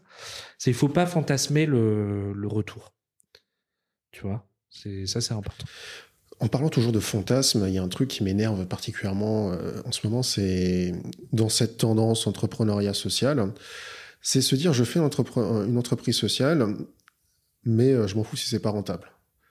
Et ou euh, je fais, euh, c'est valable aussi pour l'asso, et les, les assos ça m'énerve encore plus, je fais une asso, mais j'en ai rien à foutre de, de, mes KPI et de combien, si je fais une entreprise, une association ou une entreprise sociale qui vient en aide à des enfants, parce que je suis drivé par des bons sentiments, je n'ai pas à reporter, je n'ai pas à donner euh, le nombre d'enfants euh, que j'ai réellement aidés, que j'ai réussi à nourrir et à sortir euh, d'une mauvaise situation. Toi, qu'est-ce que tu penses aujourd'hui de, de, cet entrepreneuriat social-là? Enfin, c'est quoi ta vision de l'entrepreneuriat social déjà? Et, et, toi, qu'est-ce que tu penses de, de ce que je viens de dire quoi? Ouais, ouais, ouais. C'est une question très difficile. En fait, euh, moi, j'ai travaillé dans un, dans un social business, déjà, qui s'appelle l'ADIV, l'Agence pour la di- la diversité entrepreneuriale. Euh, donc, ça, pour le coup, je sais ce que c'est vraiment. Euh, avec Miracap, il y a quand même une grosse dimension développement, impact social. Donc, effectivement, c'est un sujet qui me tient à cœur. Et pour tout dire, je suis tiraillé en fait. Moi, j'ai ma casquette de financier, effectivement, où euh, euh, je suis très dans euh, la mesure d'impact, de dire bah ok, on, lève des fonds et on regarde comment est-ce que c'est utilisé et, on valorise cet impact social un peu global et tout ça. Mais il faut pas oublier l'essentiel. Il faut pas oublier l'essentiel. L'essentiel, c'est l'innovation sociale, l'impact social, les entreprises sociales. L'essentiel dans tout ça, c'est qu'il y a des gens, à un moment, qui disent je, je, je vais contribuer au changement. Je vais contribuer au changement et qui, et qui renoncent à des choses euh, pour participer à ce mouvement. Euh, et qui sont habités. On parlait de la question de la vision, par exemple. C'est très applicable à des entreprises sociales et à des social business. Euh, cette question de la vision de qu'est-ce que je, peux apporter au monde? Qu'est-ce, Quelle solution est-ce qu'on on, on amène? Euh, Et ça, il faut pas le tuer euh, sous des, des KPIs et sous le, côté ouais, mais ça, c'est des bons sentiments. Non. je, c'est un sujet qui nous tient particulièrement à cœur avec Lolita, tu vois, cette question de l'efficacité, parce que bah, d'une part, tu vois, les entreprises sociales et les associations sont subventionnées, donc c'est de l'argent public, c'est mes impôts, Bien sûr. les impôts euh, du contribuable euh, français ou ailleurs. Et d'une part, quand tu, tu, tu, tu as une vocation quand même à t'occuper des gens. Et hum, quand tu es dans la santé, parlons, prenons le cas de la santé, tu as quand même la vie, tu, tu décides quand même de prendre en charge la vie des gens la santé des gens. Et c'est pas quelque chose qui est négligeable. Et c'est pour ça que hum, je, je, je, suis euh, très à cheval sur cette idée, mais à un moment, quand même, il faut parler d'efficacité. Combien de personnes t'as réellement soigné et combien de personnes sont guéries? Je, suis d'accord avec toi, Raphaël. La question, enfin, tu vois, il y a plusieurs sujets. Il y a, il y a un sujet qui est l'innovation sociale. Et dans l'innovation sociale, il y a innovation et il y a social. Et donc, qu'est-ce que ça veut dire? Ça veut dire que, à un moment, tu vas, en fait, tu vas tester quelque chose. Tu vas tester un business model qui est vertueux et qui a un impact social positif. Mais tu es dans une phase de test. Et donc, on ne peut pas non plus euh, complètement dire les gens qui ont testé des business sociaux et qui se sont complètement ramassés, en fait, c'était une, une connerie. Bah, en fait, non. Parce que c'est comme dans les startups. T'as, as du déchet, et il faut le laisser l'initiative, laisser le, parce que peut-être sur les 10 modèles sociaux qui, qui sont pensés, il y en a peut-être un qui marchera, et c'est ce modèle-là qui effectivement euh, arrivera à avoir un impact fort. Mais en revanche, il faut pas être trop tranché, tu vois. Il faut pas dire, bah non, euh, euh, les neuf autres, c'est c'est scandaleux qu'on les ait financés, tu vois, par exemple. Bah non. Parce que c'est ça s'appelle l'innovation sociale. Et si c'était écrit et que c'était facile, euh, en fait, on en ferait un et on le financerait et ça marcherait. Et la question se poserait même pas. Mais c'est pas ça l'innovation sociale. Moi, j'ai, tu vois, c'est un petit hommage, mais Majid El Jaroudi, Tiens, ben, peut-être qu'on essaiera de le faire passer sur un de tes podcasts. On lance l'invitation. Ouais, c'est le, le, fondateur de la Div, avec lequel j'ai bossé. Tu vois, donc euh, fellow Ashoka. Donc Ashoka, c'est l'organisation qui euh, euh, accompagne, finance tous les entrepreneurs sociaux en Afrique, aux États-Unis. Euh, vraiment le précurseur, un des précurseurs en tout cas de l'entrepreneuriat social en France. Enfin, pas de l'entrepreneuriat social, de l'innovation sociale et du social business. Il a été euh, dans les membres fondateurs de La Ruche, qui est l'incubateur d'entreprise sociale. Enfin, tu vois. Et là, il a été, il a été décoré par, Emmanuel Macron. Pas très longtemps. Et, et on en a parlé, reparlé, reparlé, reparlé.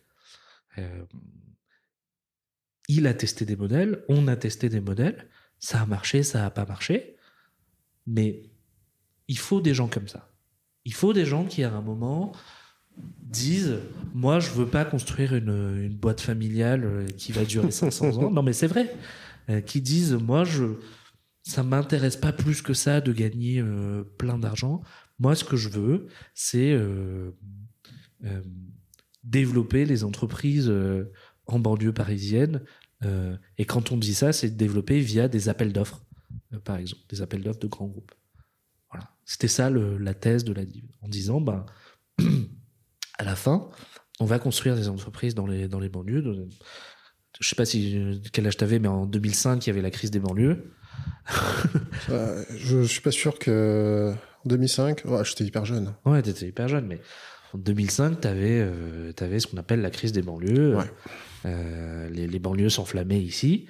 Et en fait, euh, il y a eu une réflexion sur qu'est-ce qu'il faut faire pour que euh, finalement ça se passe pas comme ça.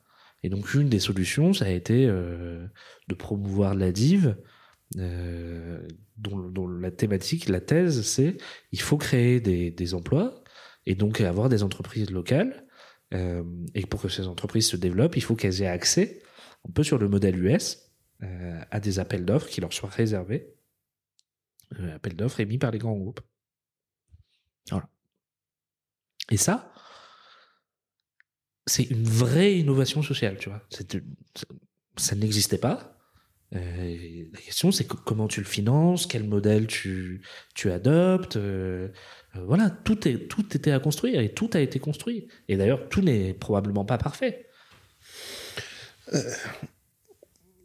Euh, Écoute, ça me fait plaisir qu'on ait cette conversation parce que c'est une question qui nous, qui nous, qui nous, enfin, qui nous, on se pose tous les jours cette question parce que Lolita est très investie euh, et euh, il a, elle, euh, elle, est chargée de mission, responsable de mission au sein d'un incubateur euh, de projet développement qui s'appelle FAC Madagascar. Donc c'est un vrai sujet qui nous, qui nous, qui nous intéresse. Donc on est très content. Je suis très content qu'on puisse avoir cette conversation et on, on, verra, on, verra aussi, on reparlera aussi certainement plus tard. comment les choses évoluent, nos pensées évoluent. Donc c'est cool. Il y a ce lien entre les, grandes entreprises qui financent l'innovation sociale. Dans le cas de Madagascar, dans le cas de Miracap, Miracap, euh, il y a un tu, tu me diras si, j'ai tort, mais il y a quand même un souci, c'est quand tu investis dans une boîte, euh, tu, tu, mets de l'argent pour euh, 5, 7 ans, pour, pour espérer sortir 17 ans, 5 ou 7 ans, je sais pas exactement pour le Et il y a quand même, tu vois, ce risque de, de ce qu'on appelle de liquidité, de qui va racheter euh, l'entreprise dans laquelle j'ai investi ou racheter mes parts. Dans cette incertitude-là, pourquoi des personnes comme Asnen Iriji, euh, directeur général, enfin président d'Action, euh, Karim Barday, président de Bazan, qui sont des gros groupes, des mastodontes, pourquoi ils investissent dans Miracap Pourquoi ils se...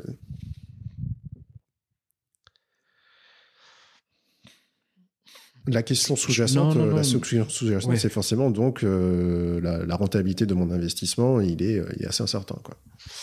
Alors, on, posera la question à Asnain. Euh, Asnain euh, je suis à peu près sûr que la question de la rentabilité de son investissement chez Miracap, l'enjeu, il n'est pas là. Je pense qu'il y a assez peu de monde au capital de Miracap qui a fait cet investissement en se disant euh, c'est ça qui va m'enrichir. Donc, euh, le, je pense que ce qui nous lie tous les investisseurs euh, qui sont au capital de Miracap, euh, c'est la, la, vision. Et de dire, il faut accompagner, et je commence par accompagner, financer les PME qui vont créer de l'emploi et de l'emploi stable dans un environnement vertueux, avec une gouvernance vertueuse. Et ça, ça va créer du développement. Et cette vision-là, elle est, elle est partagée par tous les actionnaires de, de Miracap. Et c'est la raison pour laquelle tous ont investi. Et je, je, ne pense pas que le, le, critère financier soit un sujet euh, majeur dans l'investissement. Ensuite, euh, on n'a pas fait une œuvre sociale. On a fait un fonds. Euh, et ça veut dire que quand tu mets de l'argent, même si ta volonté à toi, c'est pas forcément de t'enrichir, mais le fait d'être actionnaire, de mettre de l'argent, ça veut dire que tu crois au projet et que les gens qui conduisent le projet sont redevables quelque part du fait que toi, tu, mets de l'argent sur la table. Et tu attends une valeur de ça financière et extra-financière. D'ailleurs, extra-financière et financière. Euh, et donc, ça te permet d'être exigeant. Euh, et, nous, je pense que notre rôle en tant qu'actionnaire, euh, c'est de continuer à être exigeant. Être exigeant auprès de l'équipe, être exigeant auprès des entrepreneurs, et, à garder ce cap, en fait. À dire, ben voilà, nous, on a un cap qui est l'atteinte du développement, mais on sait aussi que le fait de euh, d'avoir cette exigence de rentabilité, c'est ça qui fait que ça va démultiplier l'impact. Tu vois ce que je veux dire? En disant, on n'a pas fait une asso justement, on n'a pas fait un social business, c'est pas de la charité, mais on pense qu'il y a un modèle qui marche où euh, on investit, l'entreprise se développe de manière pérenne, et à la fin, ça va être bénéfique. Et ce bénéfice, il se mesure en termes extra-financiers et en, termes financiers aussi. Donc c'est cette exigence-là, je pense, qui est partagée par tout le monde. Ensuite, euh, la motivation, c'est évidemment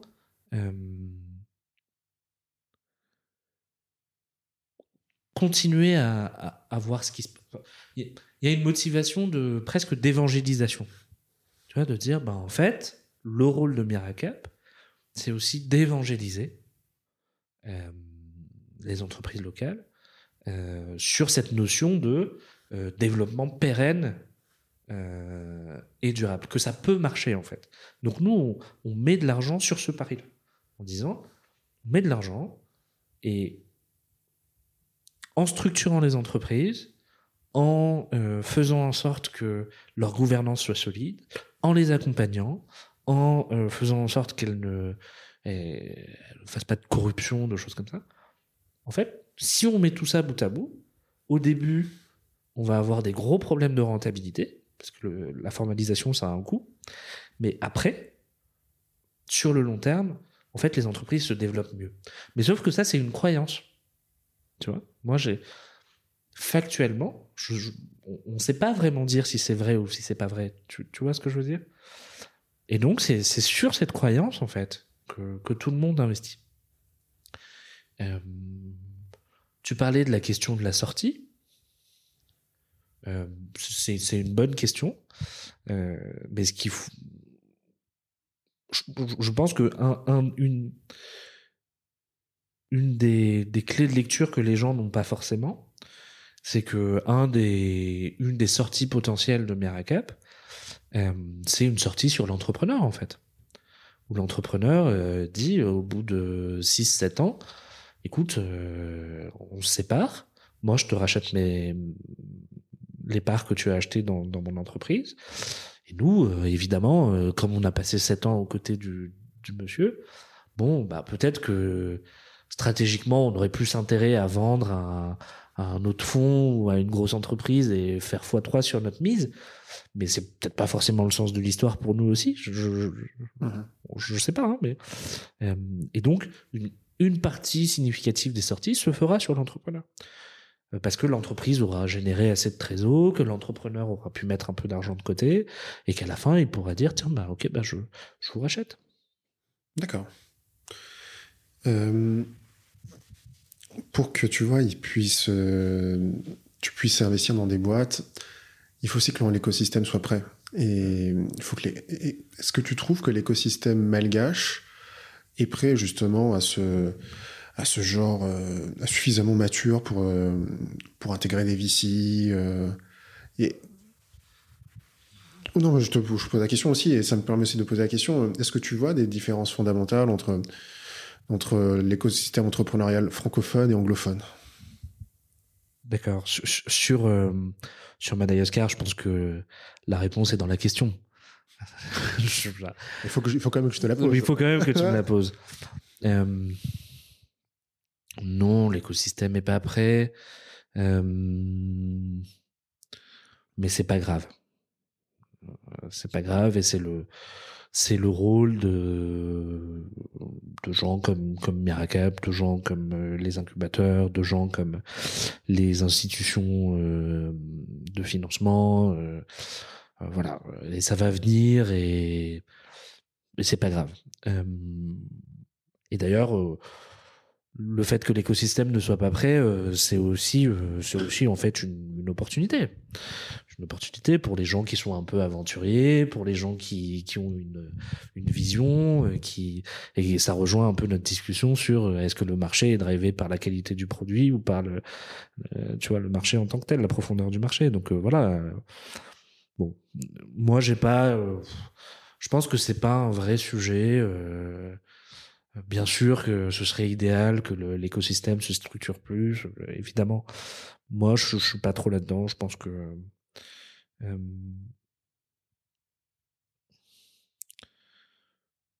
si t'as envie d'y aller, t'y vas. Euh, et en fait, euh, la difficulté, c'est une barrière à l'entrée. Euh, bah oui, c'est plus difficile de de monter euh, un truc de data analytics euh, à Madagascar. Mais en fait, euh, si tu y arrives et si tu as trouvé euh, le bon modèle économique et si euh, tu as réussi à trouver des clients et voilà, bon, en fait, ça, ça marche quoi. Donc voilà. Est-ce qu'il y a une différence entre le l'écosystème anglophone et l'écosystème francophone? Parce que je vous pose ces questions parce que depuis euh, KPMG, tu as pu sûrement euh, côtoyer des, entre, des entrepreneurs, euh, voir des entrepreneurs euh, Ou des dirigeants d'entreprises anglophones et francophones Est-ce Ouais, ouais, qu'ils ont une, des approches différentes Complètement. par rapport au business? Complètement. Et surtout, moi, je, je l'ai aussi beaucoup vu pendant mon MBA, en fait. On en reparlera, mais c'est une question Ouais, qui est intéressante.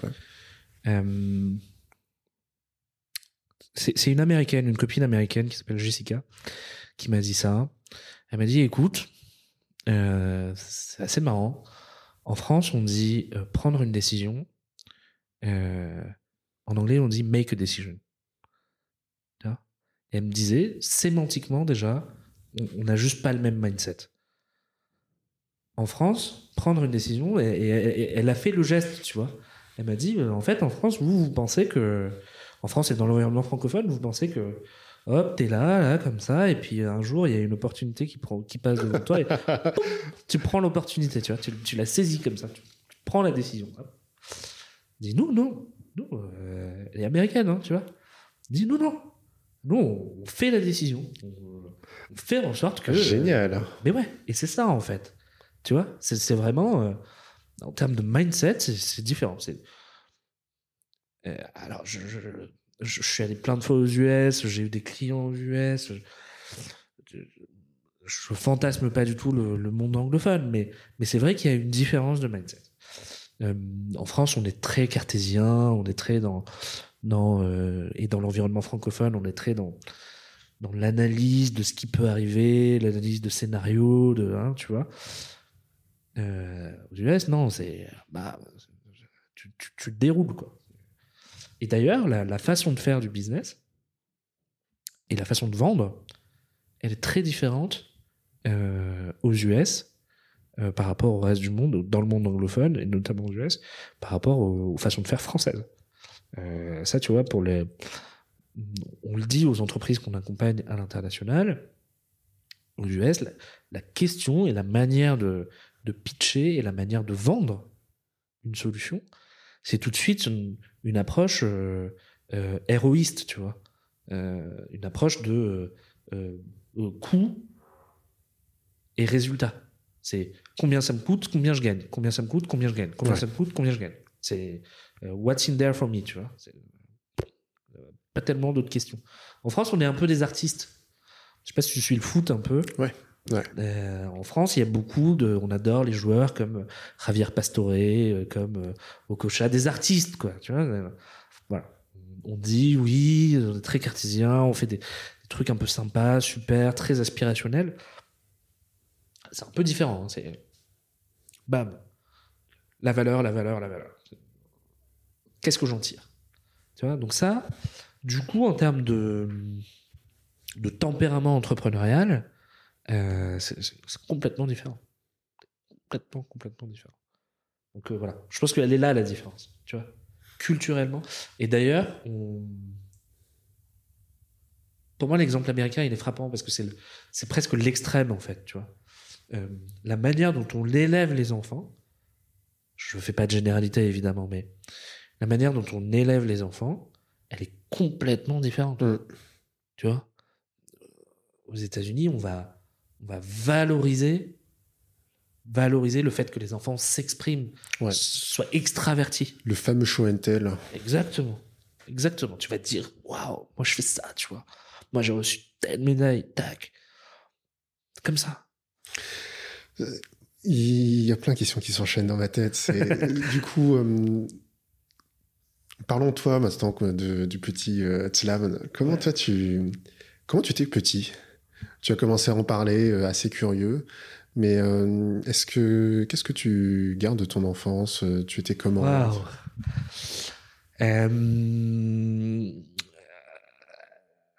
Moi, j'ai eu une enfance, je pense, très heureuse, à titre personnel, dans un environnement qui n'était pas forcément facile. Euh, je rentre pas trop dans le détail, mais ma mère était séparée de mon père à Madagascar dans les années 80. Mm. C'est- C'était pas commun, quoi. Socialement, c'était Euh, pas c'est- encore ouais, euh, exactement. accepté. Ouais. Socialement, c'était pas pas trop accepté. euh, et et en fait, euh, moi, je l'ai toujours très bien vécu. mais vraiment très très bien vécu et, parce que j'ai plein de cousins, plein de, on a plutôt une grande famille, donc au sens largesse, hein, et, donc vraiment, moi très très enfin vraiment très heureuse. Et, et, a posteriori même quand je discute avec avec mes cousines ou mes cousins et qui me disent ah mais pour toi peut-être que t'étais hyper débrouillard c'était peut-être pas facile mais en fait non mais c'était hyper facile. Non mais c'est vrai. Mais c'est assez marrant parce que les gens ont une perception et toi t'as une perception. Euh, tu vois je, je joue pas les caliméros non plus. Enfin je veux dire au contraire j'ai jamais manqué de rien euh, tu vois s'est jamais dit on va pas manger euh, j'étais au lycée français à l'école française mais socialement on était on était pas forcément dans la norme. Et moi, j'ai gardé ça un peu. Mhm. Tu vois? Euh, J'ai gardé un peu ce côté-là de dire. Euh, j'ai un côté hyper conservateur, mais aussi un côté hyper. Euh, hyper tolérant envers le, la, la différence, quoi. Tu vois? Je, je, pense vraiment, tu vois, des questions, euh, rentrons un peu dans la polémique, comme euh, l'homosexualité, euh, tu vois, ou par exemple à Madagascar, on va dire, non mais attends, c'est quoi ce truc Bah non, ouais. non, enfin, chacun vit sa vie, quoi, enfin, tu vois. Moi, je suis pas du tout moralisateur,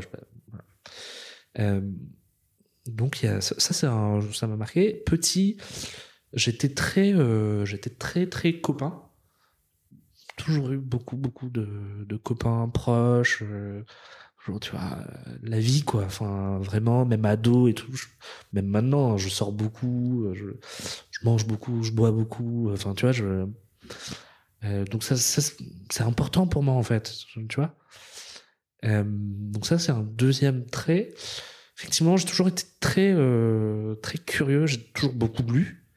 Je me suis intéressé à plein de sujets plein plein plein de sujets beaucoup lu euh, en plus, j'étais, j'étais fils unique de ma mère, donc du coup, euh, il y avait plein de moments euh, qu'il fallait meubler, en fait. Mais je, je, l'ai meublé en, en, lisant, et en fait, je ne me suis jamais ennuyé.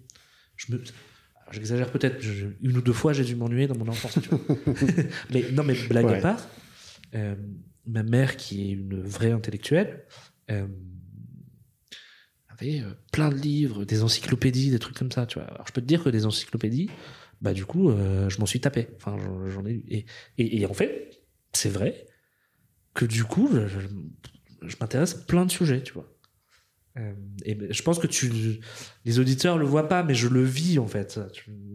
en te parlant, je, je, me revois m'intéresser aux plantes, lire les, les encyclopédies qu'on te vend en porte à porte là, tu vois. Et, et donc cette curiosité-là, je l'ai toujours gardée. Et, et aussi, j'ai toujours eu une, une, curiosité du monde des adultes.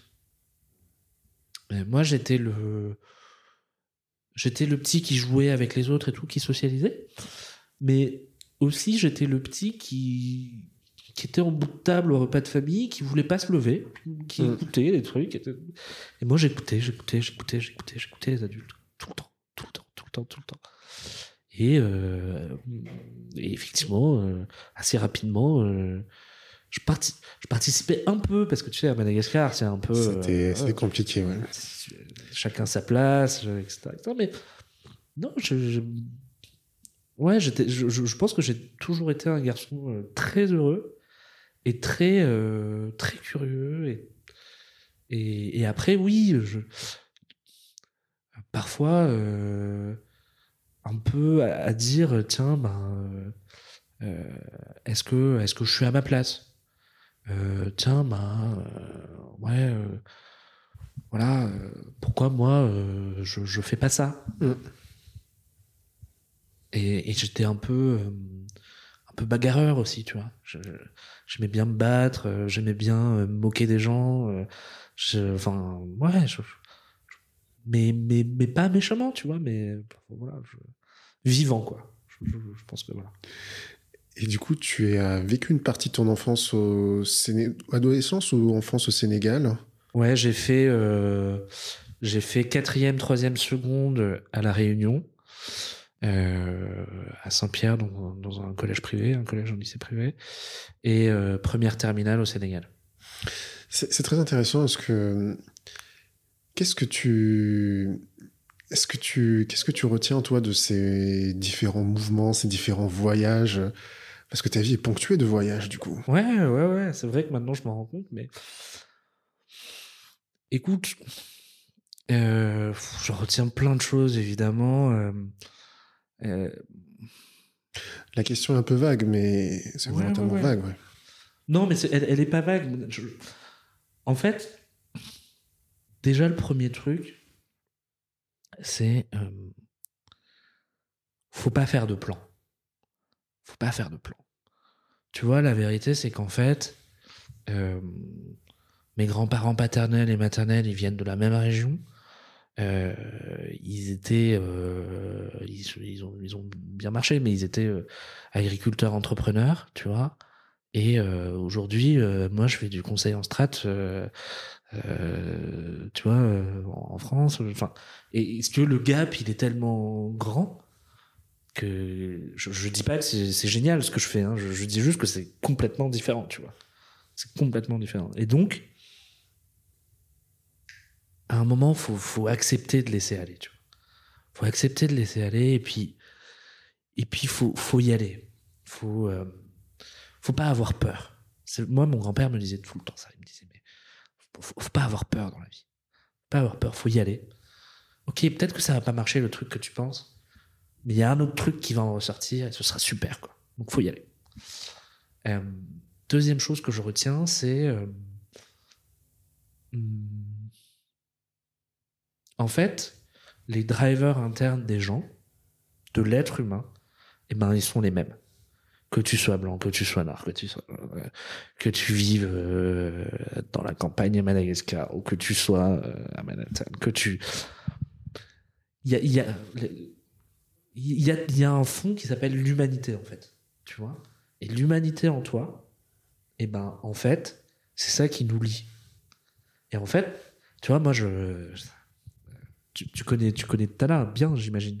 Je connais plus, ouais. Ouais, tu vois, moi j'habitais à mon premier appart avec ma mère, on habitait à Tsarlalan. Mhm. Donc en plein En centre, plein centre de la capitale, ouais. euh, plein centre de, de, de, de la capitale, euh, quartier hyper vivant. euh, et moi, quand j'avais, euh, je pense, de 4 à, à 7 ans, mes copains, mes copains, c'était ce qu'on appelle les quatre amis, c'est-à-dire les, les mendiants qui dormaient dans la rue. Mais vraiment, hein, c'était mes amis, quoi, tu vois.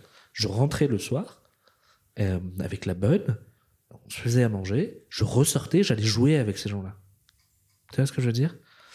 Et un truc que je retiens, c'est que effectivement, dans la bande, t'avais des gens qui étaient euh, plus dégourdis que d'autres qui étaient, moins dégourdis. T'avais des gens qui étaient timides, d'autres qui étaient pas timides. Des gens qui étaient extravertis, des gens sympas, des gens pas sympas. Tu vois ce que je veux dire? Pareil. Euh, première terminale, je me retrouve au Sénégal. Je peux te dire que des malgaches au Sénégal, t'en as, mais t'en as pas beaucoup. Et le jour où on a dit euh, on va aller déménager au Sénégal, euh, je peux te dire que la famille a fait la tronche un peu. Hein. Mhm. Non mais euh, c'est vrai, c'est l'inconnu, tu vois. En plus, tu rajoutes le poids de l'histoire, enfin bon, je rentre pas dans le détail. C'est euh, bon. Eh ben, écoute, pareil, pareil, pareil. Les mêmes, voilà, des gens sympas, des gens pas sympas. Tout le monde a envie euh, juste de passer des bons moments, euh, et puis t'aimes pas la contrainte, et puis voilà. Et moi, j'en ressors vraiment ça, c'est de dire, mais en fait, euh, il y a du bon dans tout, il y a du bon dans tous les environnements, il y a du bon dans. Ça, fait un peu mielleux ce que je dis, tu vois, mais c'est comme ça que ça se passe en fait. C'est moi, je suis arrivé à chaque fois dans dans tous les nouveaux environnements que. Alors maintenant, je suis un peu habitué hein, aux nouveaux environnements, donc ça me fait un peu moins peur. Mais euh, la première fois que je suis sorti de Mana, moi, je passais ma vie. euh, quand j'étais en cinquième, j'étais au lycée français. Je passais ma vie avec des gens que je connaissais depuis dix ans, tu vois. Et puis après, euh, le- les, ceux que je connaissais pas depuis 10 ans, en fait, c'était mes cousins, donc je les connaissais depuis encore plus longtemps. Et il y avait, c'était super, mais il y avait aucun challenge, tu vois, c'était pas nouveau. Il y avait un peu de nouveauté parce que tu avais les expats, les trucs, donc tu avais un peu de brassage, mais je me suis retrouvé à la Réunion, mais les codes étaient complètement différents, mais complètement différents. En revanche, j'ai pas cherché à reproduire et à imposer ce que j'étais, mais Donc je, me suis intéressé à ce que à ça. Je pense que pour s'intégrer, il faut s'intéresser, mais sans complètement se renier non plus. Et donc j'ai pas cherché, par exemple, j'ai pas cherché à parler euh, créole, tu vois, parce que non, je vais euh, vais pas me défaire de mon identité, tu vois. Donc mais en même temps, j'avais plein de potes qui parlaient créole, qui étaient réunionnais pure souche, et ils m'en ont jamais tenu rigueur. Parce qu'en revanche, j'ai fait le l'extra mile euh, d'essayer de comprendre, de, de, de, voir ce qui nous liait, de, tu vois. Et, et même dans mon travail aujourd'hui, mon travail, c'est vraiment ça. Tu vois, le, euh, le lien avec les gens et essayer de se dire, tiens, ben, en face de moi, j'ai Raphaël. Euh, Raphaël, il a, il a une mission dans la vie, il en a plusieurs même. Il a notamment une fille de un an. Ok. Ben, tiens, c'est marrant, moi j'ai un fils de deux ans. Alors on est peut-être complètement différents, mais il y a ça qui nous lie. Et de, si on devait parler de quelque chose, si on était, si je te connaissais pas, on s'était rencontré à un cocktail, je t'aurais parlé de ça, tu vois. Et on aurait créé du lien, et on aurait créé de la confiance, avant que je te parle d'autre chose, avant que je te vende un, contrat de conseil en strat, par exemple, tu vois. C'est comme ça que ça marche. Et, et, et vraiment, euh, cette période-là, moi, je, je, je, la chéris parce que, en fait, elle est complètement constitutive de mon identité aujourd'hui. Et euh, je pense, je pense avoir réussi mon intégration en France. Euh, aussi grâce à ça. Aussi grâce à ça. Mais en fait, ça n'a jamais été un sujet. Tu vois, je me suis pas dit, tiens, ben, en fait, j'arrive en prépa, euh, il faut que je réussisse mon intégration, donc je vais utiliser les leviers que j'ai développés dans mon enfance euh, pour me faire des amis. Non. Mais, de, fait, ça, s'est probablement passé comme ça. Comme tu dis, on a chacun euh, des enfants, tu as un fils de 2 ans, une fille de 8 ans. Il y a la question qui se pose, tu vois, forcément, c'est la question de la transmission de, de, la culture. Euh, comme tu dis, euh, ok, on a très bien, on, a, est tous les deux, on est très bien réussi notre intégration en France, mais il y a quelque chose qui nous rappelle quand même physiquement que on vient aussi d'ailleurs. Et, on aime aussi cet ailleurs-là. Et toi, comment tu, c'est quoi ton rapport avec cette transmission de, de tes racines, de, de, cette culture-là? Alors moi, c'est encore, euh, encore plus complexe, je pense, euh, parce que mes enfants sont métissés. Euh, ma femme est blonde, elle a les yeux bleus, elle est marseillo-italienne. Donc pour le coup,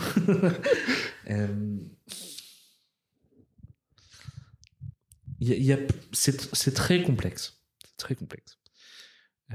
et je prétends pas avoir la solution toute faite. Il y a un premier truc, c'est moi, je pense fondamentalement que euh, avoir une identité complexe, c'est normal et en fait, c'est un atout. Et euh, le monde évolue vers ces identités complexes. Et en fait, même les gens qui pensent qu'ils n'ont pas une identité complexe ont une identité complexe. Premier point. Deuxième point, euh, je pense qu'il faut faire preuve de volontarisme. Deuxième point dans, le raisonnement, c'est il euh, n'y a pas de sous-culture évidemment, et euh, un enfant, euh, c'est pas une gourde que tu remplis et qu'à la fin, si tu la remplis trop, elle déborde. Non, c'est pas ça. C'est euh, tu peux très bien avoir une culture française parfaite avoir une diction française parfaite, parler parfaitement français et avoir exactement la même chose sur le malgache. C'est pas exclusif. Alors que pour des gens, et pendant longtemps, même scientifiquement, on s'est posé la question de dire, par exemple, comment t'élèves tes enfants dans le bilinguisme. Euh, donc moi, je suis persuadé du contraire, et mes parents euh, m'ont élevé en me parlant aussi bien en français qu'en malgache. Donc j'ai appris les deux langues en même temps. Euh, et c'est ce que j'essaie de reproduire aujourd'hui. Sauf que il faut une attitude, ça c'est le troisième point, il faut une attitude volontariste. Euh, C'est-à-dire qu'aujourd'hui, euh, dans notre vie, la manière dont notre vie est construite, euh, on habite en France, mes enfants vont à l'école en, France, leur mère est française, j'ai de la famille ici, mais on les voit beaucoup, mais ils parlent aussi bien français que malgache, donc aussi très souvent français. Euh, on essaie d'aller à Madagascar une fois par an. Euh, ça, ça fait partie du volontarisme, mais c'est pas suffisant. C'est pas suffisant. Donc, il faut être volontariste et vraiment dire, bah écoute, quoi qu'il arrive, moi, euh, je veux qu'ils qu'ils se disent, et moi c'est ça mon mantra, je veux pas qu'ils se disent, je suis d'origine malgache. Je veux pas qu'ils se disent, euh, mon père est malgache. Je veux que mes enfants se disent, mon pays c'est Madagascar. Aussi bien qu'ils disent, et que ce soit aussi vrai que mon pays c'est la France. Et c'est très difficile d'arriver à ce résultat. Ce sera jamais parfait. Voilà. Et de toute façon, il faudra qu'ils trouvent leur chemin. En revanche, moi, c'est ma responsabilité, par exemple, de dire, et c'est mon choix, euh, mes enfants, je ne leur parle que en malgache. Ce tu vois, ce qui, est un vrai choix. Je, ne leur parle que en malgache. Euh, voilà. Deuxième vrai choix, c'est tous les ans, on part à Madagascar. Euh, Donc ça coûte cher, les billets, les trucs, les trucs. Bon, ok, c'est comme ça. C'est vrai qu'on pourrait, on pourrait faire des super voyages avec cet argent. On pourrait, voilà. Mais non, tous les ans, on part à Madagascar. Comme ça. Tous les ans, ma mère vient euh, une fois, deux fois par an. Elle reste trois semaines à la maison. Voilà, c'est comme ça. Tu vois? Ouais, c'est génial. tout. On fait euh, un Noël sur deux, euh, une fois dans ma famille, une fois dans la famille de Cécilia.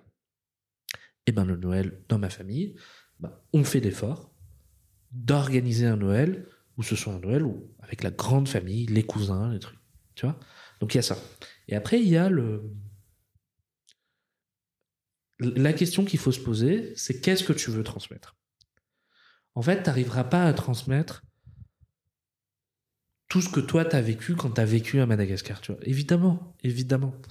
Maintenant, il faut se poser la question de dans la culture malgache ou dans ce que toi t'as perçu de la culture malgache et les autres cultures, ce que toi t'as vécu, quelles sont les choses essentielles qu'il faut transmettre à ton avis Ce que t'as reçu et ce que tu veux donner, ce que t'as pris et ce que tu veux donner, ce que t'as appris et ce que tu veux donner?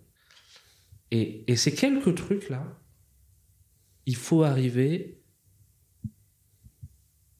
à, les reproduire. Tu vois? Euh, Et, et c'est pas facile. Et t'as des échecs, t'as des réussites. Mais si t'as pas cette attitude volontariste, il faut, il faut le faire de manière consciente, en fait. Et moi, je suis vraiment là-dedans. Euh, je dis pas que c'est une super recette, je, je, je sais pas où est-ce que ça va les mener. Euh, mais ce que je ne veux pas, euh,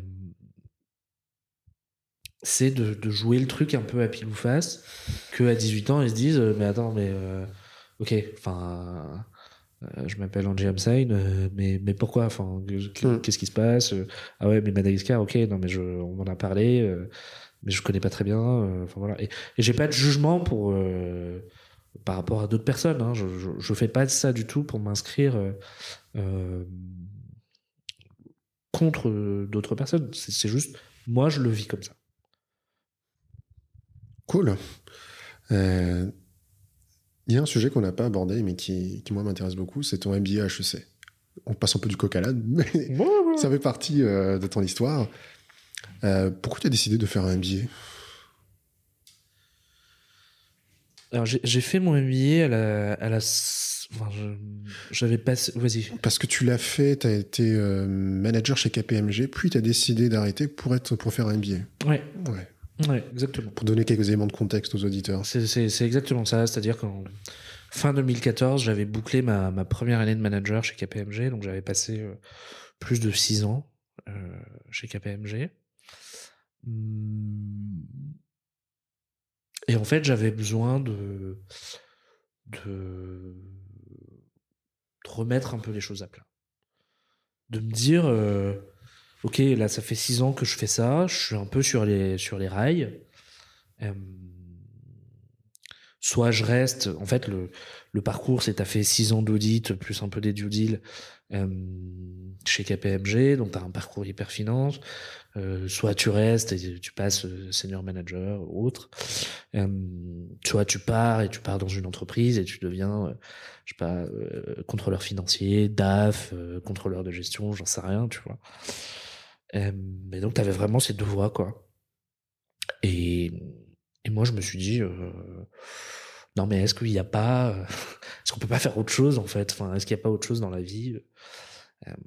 Je savais pas très bien euh, quoi que où je savais qu'il que je voulais faire un truc autour de l'entrepreneuriat euh, je savais que ce que j'aimais faire aussi c'était d'apprendre des choses. J'ai toujours été comme je te disais très curieux. Euh, donc euh, je me suis dit allez on, se lance euh, ma fille a- avait deux ans à l'époque j'avais un peu d'argent de côté je me suis dit bah allez écoute, euh, casino bam, je mets tout sur le rouge. Je, je suis parti sans rien, quoi. hein, vraiment, euh, j'ai démissionné. euh, salut. euh. D'ailleurs, tout le monde me disait, mais attends, mais c'est quoi cette histoire Mais qu'est-ce que tu fais et, et, et tu vois, tu, tu parlais de l'entrepreneuriat en couple. Euh, je me souviens, Cécilia, euh, elle est hyper risque averse. euh, mais elle m'a dit, bah écoute, si, si tu le sens, vas-y. Enfin, et, c'était pas neutre hein, comme décision. C'est-à-dire que ben, moi, j'avais plus de salaire, C'est pas neutre parce que c'est un an et demi. De... un an et demi sans salaire, et euh, on a lâché euh, euh, 50 000 euros. Euh, non, j'ai eu une petite bourse, quoi. On a lâché euh, 45 000 euros comme ça sur la table, tu vois. C'est- Tu vois, c'est quand même, euh, c'est un peu engageant, quoi. C'est un peu... je vais rigoler. Ouais, ça. Je vais me faire gronder. donc, euh, donc voilà. Et, et, et pourquoi? Parce que euh, bah, bah, parce, que- parce que j'avais envie de. Il y avait le côté international, rencontrer des gens différents, remettre les compteurs à zéro, me dire tiens ben ok, en fait j'ai appris plein de trucs pendant ces. euh, je commençais mon stage en 2006 et donc je suis parti en 2014. Tu vois, ça fait huit ans. Donc pendant ces huit ans, j'ai appris plein de trucs. Euh, ok, qu'est-ce que j'en fais quoi? Qu'est-ce que j'en fais? Et effectivement, donc pendant ces deux ans, euh, une fois que j'ai été pris, j'ai bossé dans ce social business là, à accompagner des entrepreneurs à la DIV. Tu vois, génial. Et c'est là que j'ai découvert notamment l'impact investing. T'es en lien notamment avec un fonds qui s'appelle Impact Partenaire. On fera des codes sur LinkedIn, tu vois. Ça, ça- Ah, sera marrant. prévu. Et, euh, et après, j'ai rencontré IEP, David. Euh, j'ai rencontré IEP, et c'est, là que, euh, un peu, euh, on, on m'a parlé de, de Miracap, et que, tu vois, dans, dans, cette, dans cet espace-temps un peu fou, où euh, je me suis dit tout est possible, bah en fait, tu vois, j'ai fait euh, effectivement de l'entrepreneuriat social, j'ai accompagné des entrepreneurs, j'ai accompagné la structuration de, Miracap, j'ai j'ai eu ma première expérience avec Miracap de, de travail à Madagascar, euh, tu vois, je contribué à casser le moule. Euh, et ça, c'est génial, et ça n'a pas de prix. Ça n'a pas de prix. Question, mais pourquoi avoir choisi HEC Euh, T'aurais pu euh, le faire ailleurs ou? Euh, candidater à sûrement d'autres d'autres d'autres institutions Ouais, ouais, ouais. En fait, bon, il y avait la contrainte quand même euh, logistique qui était. euh, Non, mais la question s'est posée. hein. La, Ouais. la question s'est posée. On Ah, s'est C'était envisageable. Ah tu, ouais, ouais, c'était Tu bouges à envisageable, Londres euh, pour la. euh, même aux US. Ok. Non, mais le truc, c'était vraiment les US au début. Ouais. tu vois. C'était, euh, ouais, j'avais eu des touches, là, j'avais passé des trucs. euh, J'étais relancé par euh, des facs aux US, tu vois, les, les vrais MBA qui initialement sont, c'est un truc américain, hein, donc les, Ouais. le, le Graal des MBA, c'est aux US, tu vois. Donc, bon, voilà. Et pareil, des très bons trucs euh, en Espagne, l'INSEAD, LBS, tout ça, tu vois. Enfin. Et en fait, à un moment, je me suis dit, mais attends, je, je cherche pas de la technique non plus. Euh, je cherche des profils assez diversifiés. Et en vrai, ce que je voudrais, c'est qu'à terme, ça parle en Afrique. Et notamment en Afrique francophone. Bah, une fois que tu as dit tout ça, bah, je sais, tu es un super bon candidat.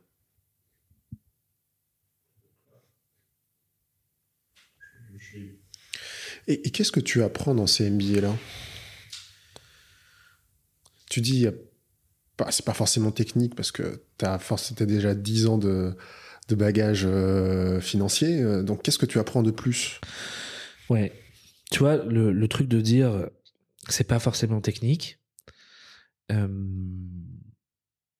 tu vois, c'est la réflexion que j'avais avant le MBA.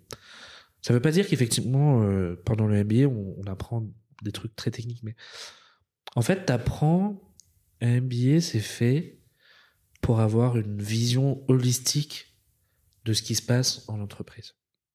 Tu vois? C'est pas très différent finalement en termes de, de matière étudiée d'une école de commerce classique. Simplement, tu as déjà 5, 6, 7, 8 ans de recul moi, quand j'étais en école, je peux te dire que j'allais au cours de GRH, euh, j'avais probablement euh, trop bu de la soirée la veille, euh, je dormais, enfin, ça n'a rien à voir. Hein. et c'est ça en fait. Donc t'apprends. Moi, par exemple, j'ai fait une spécialisation marketing. J'ai appris énormément de trucs. J'ai appris énormément de trucs. T'apprends quand même des choses d'un point de vue scolaire, technique Deuxièmement, euh, dans mon MBA, euh, il y avait, je crois, 48 nationalités. Donc, le fait d'interagir au quotidien, de travailler dans des groupes avec ces mecs-là, ben, je peux te dire que c'est un énorme apprentissage. Euh, le fait de dire, tiens, ben, en fait, ton pote qui est suédois, qui est avocat suédois, tu le gères pas de la même manière que ton pote qui travaillait dans l'industrie du tabac en Inde, quoi. Et pourtant, ça marche. Mais ça, c'est un vrai apprentissage. Et en fait, pour les entreprises, ça, ça a une vraie valeur. pour les grands groupes et tout ça, c'est extraordinaire. Euh, tu apprends une, une troisième chose, c'est euh, la confiance en toi quelque part. C'est tu te dis, mais attends, ok, moi toutes ces années, euh, je me suis posé des questions sur euh, attention, le marché, le truc. Bah en fait, à côté de moi, euh, c'est un mec qui a pris sa femme et ses enfants indiens, qui a tout plaqué, qui est venu vivre à Jouy-en-Josas pendant deux, trois ans, en espérant qu'il aura une vie meilleure, quoi. Tu vois? Et là, tu te dis, euh, bon, ok, ça va aller, quoi. Le, si je monte une boîte, le niveau de risque, il est pas. Il est pas... non, mais tu vois, c'est ça, en fait, que tu apprends. Et, tu rencontres des gens euh, formidables, tu. Voilà. Euh, je reviens sur un point. Tu es un gars, quand même, qui, a... qui aime être stimulé intellectuellement. Est-ce que toi, tu est-ce que as eu cette, satisfaction d'être un stimulé intellectuel? Je pose la question parce qu'en école, je pense que moi personnellement, j'ai pas peut-être par manque de maturité, euh, pareil, j'allais pas beaucoup en cours, mais j'ai pas eu le sentiment d'être euh, vraiment stimulé intellectuellement, tu vois. Et donc, euh, est-ce que toi, tu as eu cette satisfaction-là? En fait, un MBA, c'est c'est très américain dans la manière de dans la pédagogie.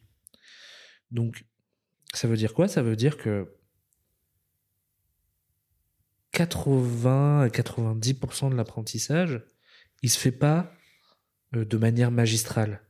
Il se fait pas en cours. Donc, si tu te sens pas stimulé intellectuellement, c'est parce qu'en fait, t'as pas fait l'effort. T'as pas fait l'effort de lire les 20 euh, bouquins qu'ils t'ont donnés. T'as pas fait l'effort de t'investir dans le case study. T'as pas fait l'effort de, euh, de, euh, je sais pas, d'aller interagir avec tel, tel, tel truc. Et en fait, c'est très responsabilisant. Tu vois? En fait, ouais, ben intellectuellement, en fait, si t'es stimulé, mais parce que tu t'es auto-stimulé, quoi. Tu, tu vois ce que je veux dire? Euh, Moi, j'étais président euh, euh, de l'association qui s'appelle Net, Impact du, campus. Euh, on a fait des trucs de dingue, quoi. Organiser des, des confs avec Mohamed Younous, euh, euh, conf sur l'impact investing où on a fait venir des gens euh, de Mada euh, notamment, euh, tu vois.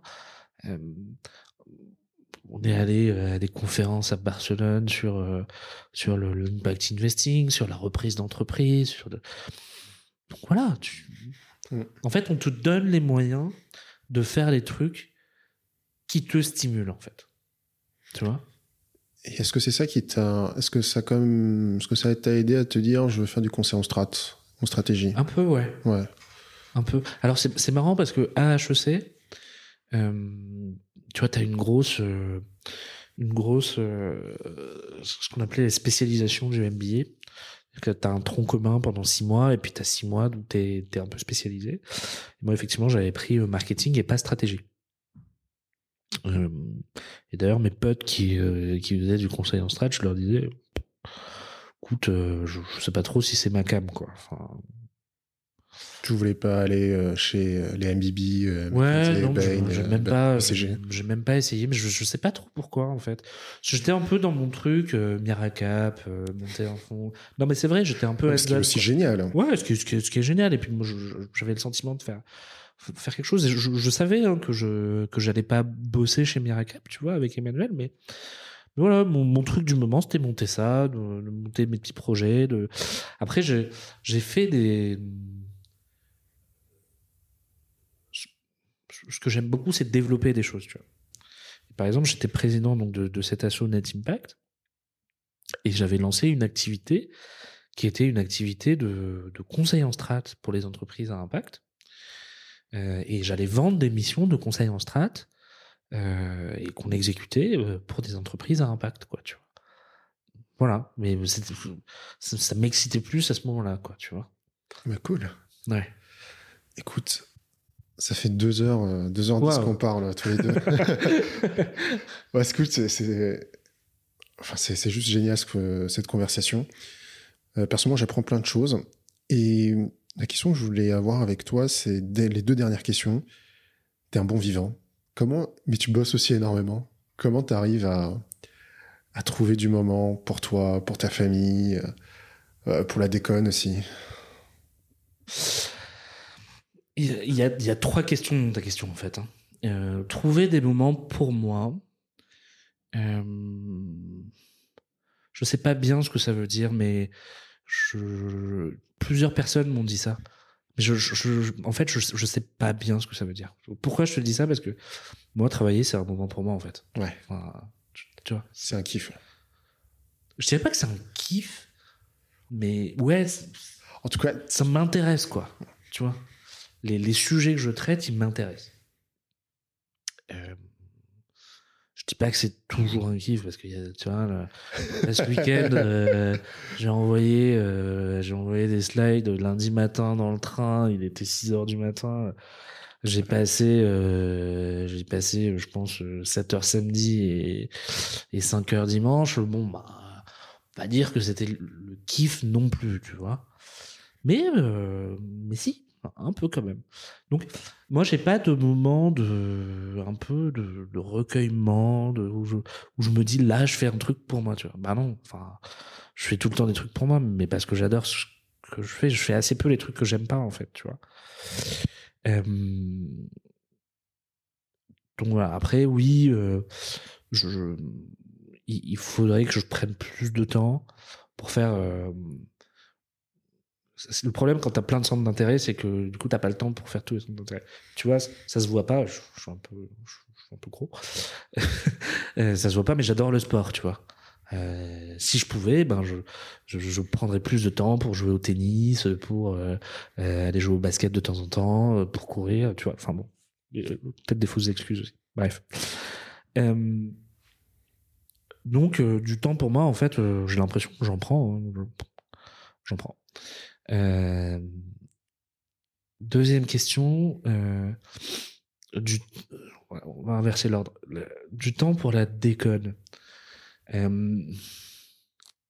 En fait, moi, je, suis très, effectivement, je, suis- assez bon vivant. Je pense que tous mes copains le savent. Dès qu'il y a une occasion, bah, je, sors, je me défoule, je à pas d'heure. Enfin bon, voilà.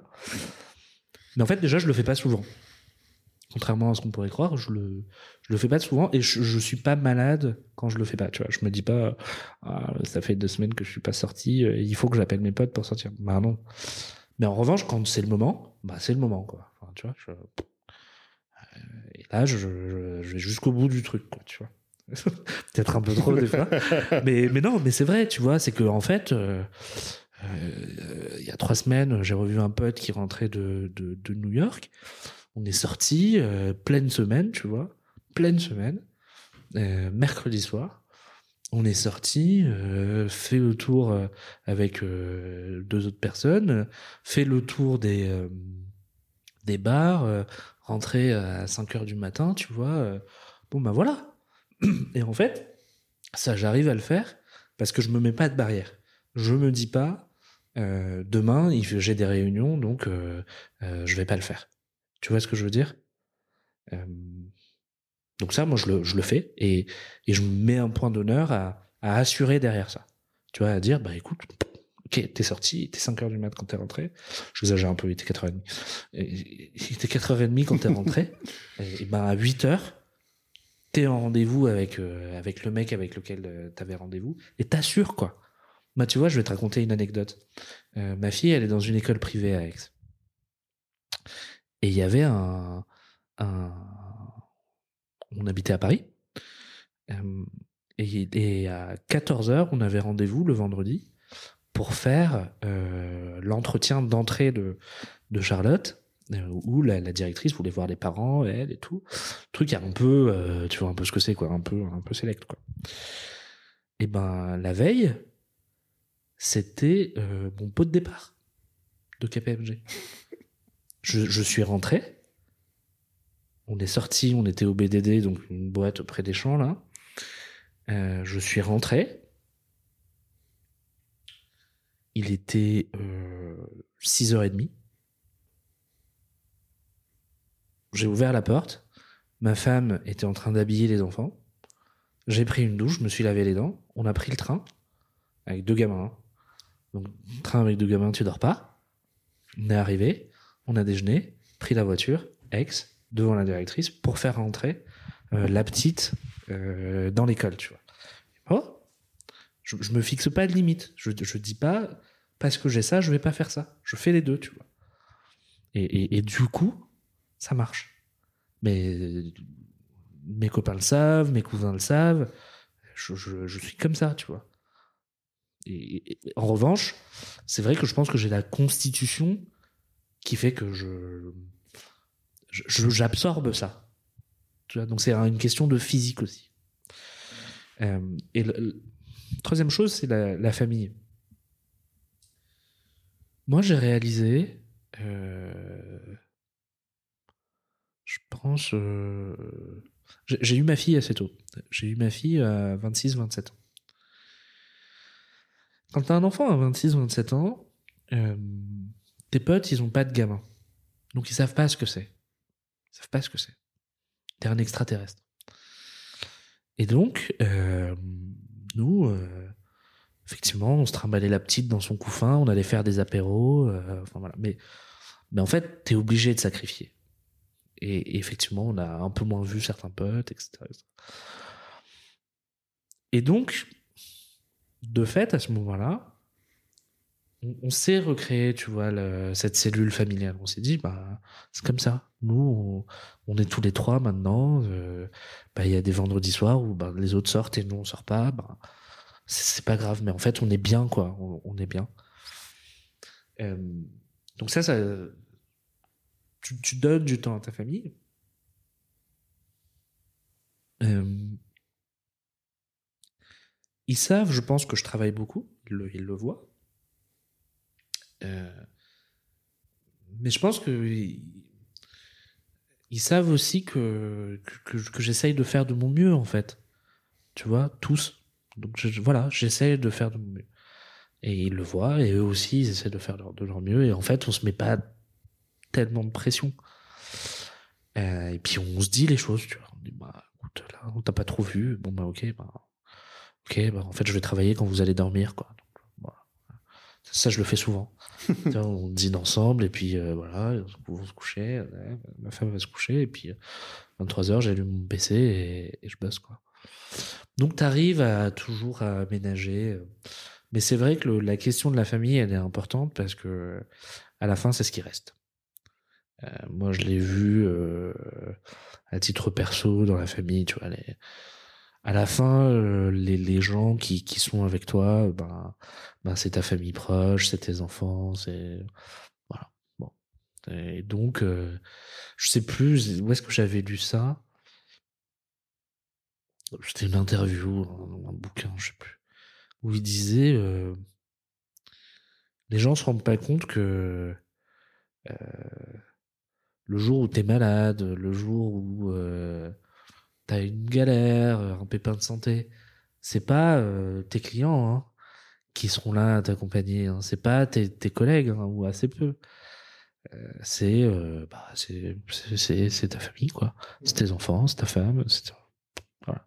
Donc il faut juste garder en tête ça et, et savoir relativiser un peu tout et te dire bah en fait le plus important c'est eux. Euh, et dernière question, euh, comment tu comment tu progresses? Qu'est-ce que quel est-ce que tu comment est-ce que tu continues à progresser toi? Tu veux dire en termes de intellectuellement dans le boulot ou en général?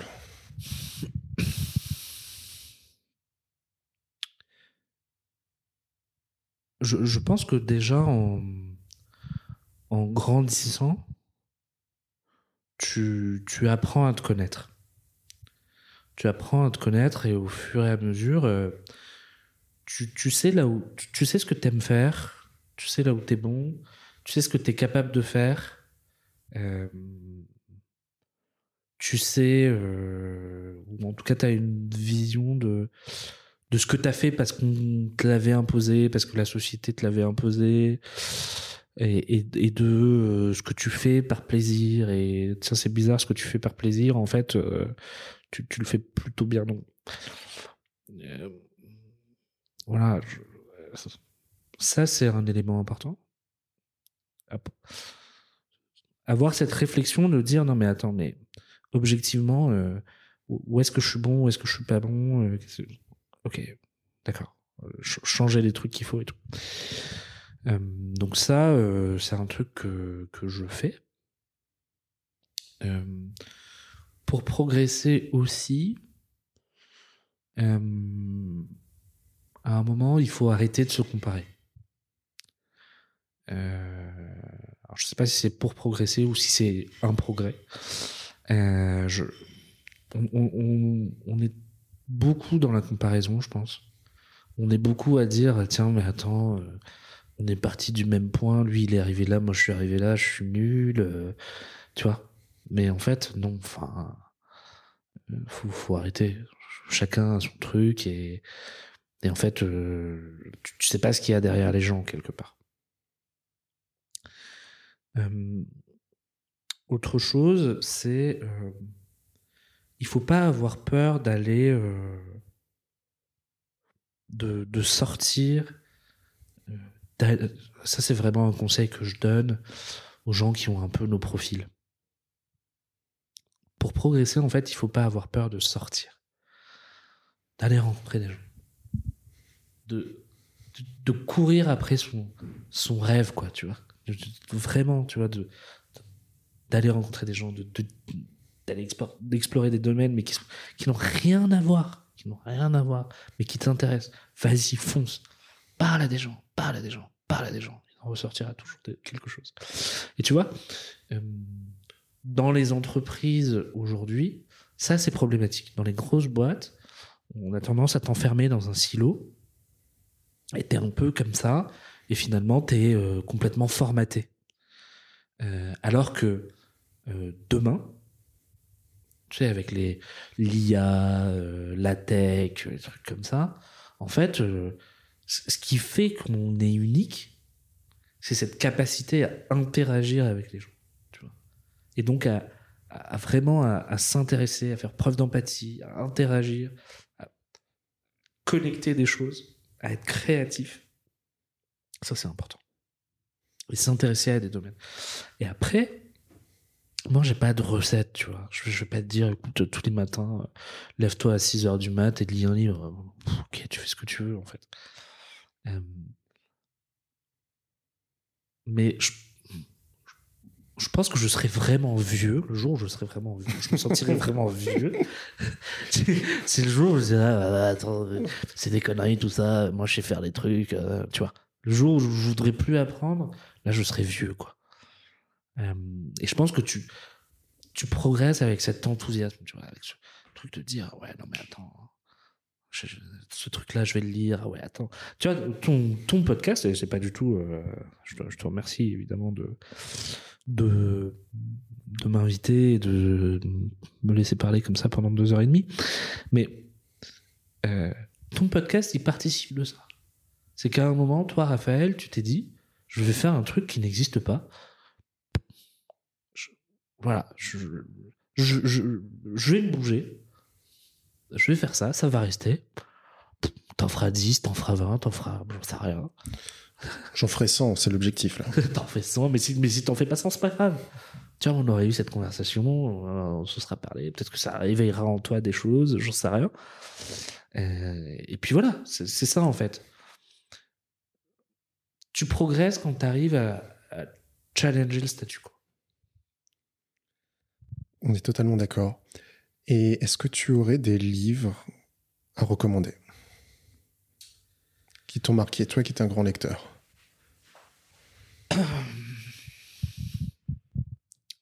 Oui, oui, oui, complètement. Euh, mais en fait, moi, je, je recommande des livres qui sont pas business. Je pourrais te dire, euh, écoute, euh, si t'as envie de faire de la finance, lis le Vernimen. Bon, ok. Su- C'est Super. un, c'est un joli pavé. Voilà, bon, ok.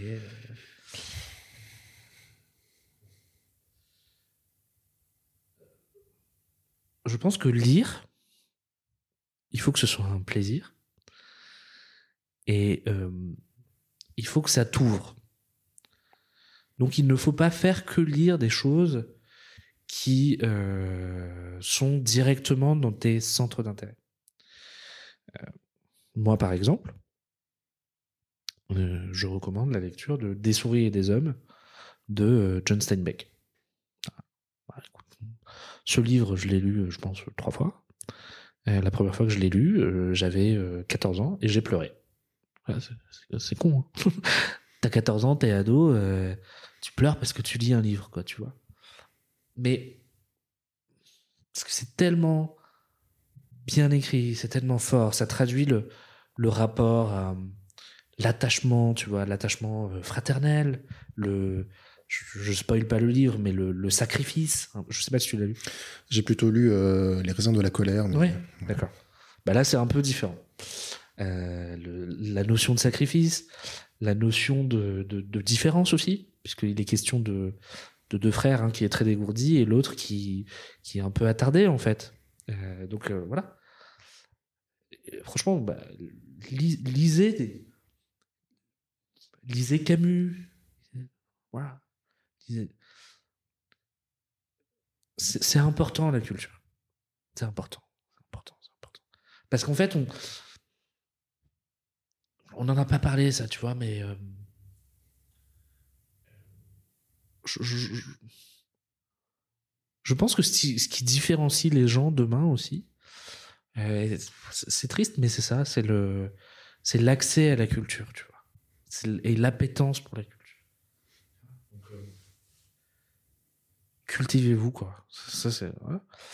Un deuxième livre, peut-être un peu plus euh, euh, business, c'est euh, Kahneman, euh, Mm. Thinking Fast and Slow, sur les, les biais dé- décisionnels. Ouais, vitesse 1, vitesse 2. Ouais, c'est ça, français, exactement. ouais. Ça, c'est- ça, c'est intéressant. Qu'est-ce que je trouve intéressant? En ce moment, je lis la biographie de Michelle Obama? Devenir. Devenir, ouais. Ouais, bah ça c'est hyper connu, c'est dans les, dans les bibliothèques. Euh, dans, dans, dans tous les magasins. Donc euh, lisez, je trouve que c'est intéressant. Ça donne une perspective différente, quoi. Euh, voilà. Bah écoute, écoute, merci beaucoup pour cet échange. Bah, merci Euh, Raphaël. C'était très sympa. Ouais. Euh, on le ressortira euh, peut-être plus tard quand euh, tu auras ta boîte familiale. et- Bah, écoutez, chers auditeurs, j'espère que vous avez apprécié. Et si vous voulez soutenir ce podcast, nous aider à le faire grandir, à faire en sorte que d'autres personnes l'écoutent, euh, laissez une note 5 sur 5 sur Apple Podcast avec un commentaire sympa. Abonnez-vous, parlez-en autour de vous, partagez-le à vos amis, vos collègues, euh, à votre famille aussi. Bon, euh, sur ces quelques mots, ben, avec Lolita, on vous embrasse. à bientôt. Bravo, vous êtes arrivé jusqu'à la fin de cet épisode. Vous pouvez retrouver les liens et les recommandations des invités dans la description. Si vous aimez notre travail, le meilleur moyen de nous aider à faire grandir ce podcast est de le partager autour de vous. Partagez-le à vos amis, à vos proches ou à vos collègues. Et surtout, notez-le 5 sur 5 sur vos plateformes d'écoute préférées. Et laissez un commentaire sympa, en particulier si vous utilisez Apple Podcast. Et avant de nous quitter, si vous voulez nous recommander des invités ou simplement nous faire part de vos feedbacks, vous pouvez nous écrire à Lolita et moi sur LinkedIn. On se fera un plaisir de vous lire et vous répondre. Sur ce, on vous dit à la prochaine.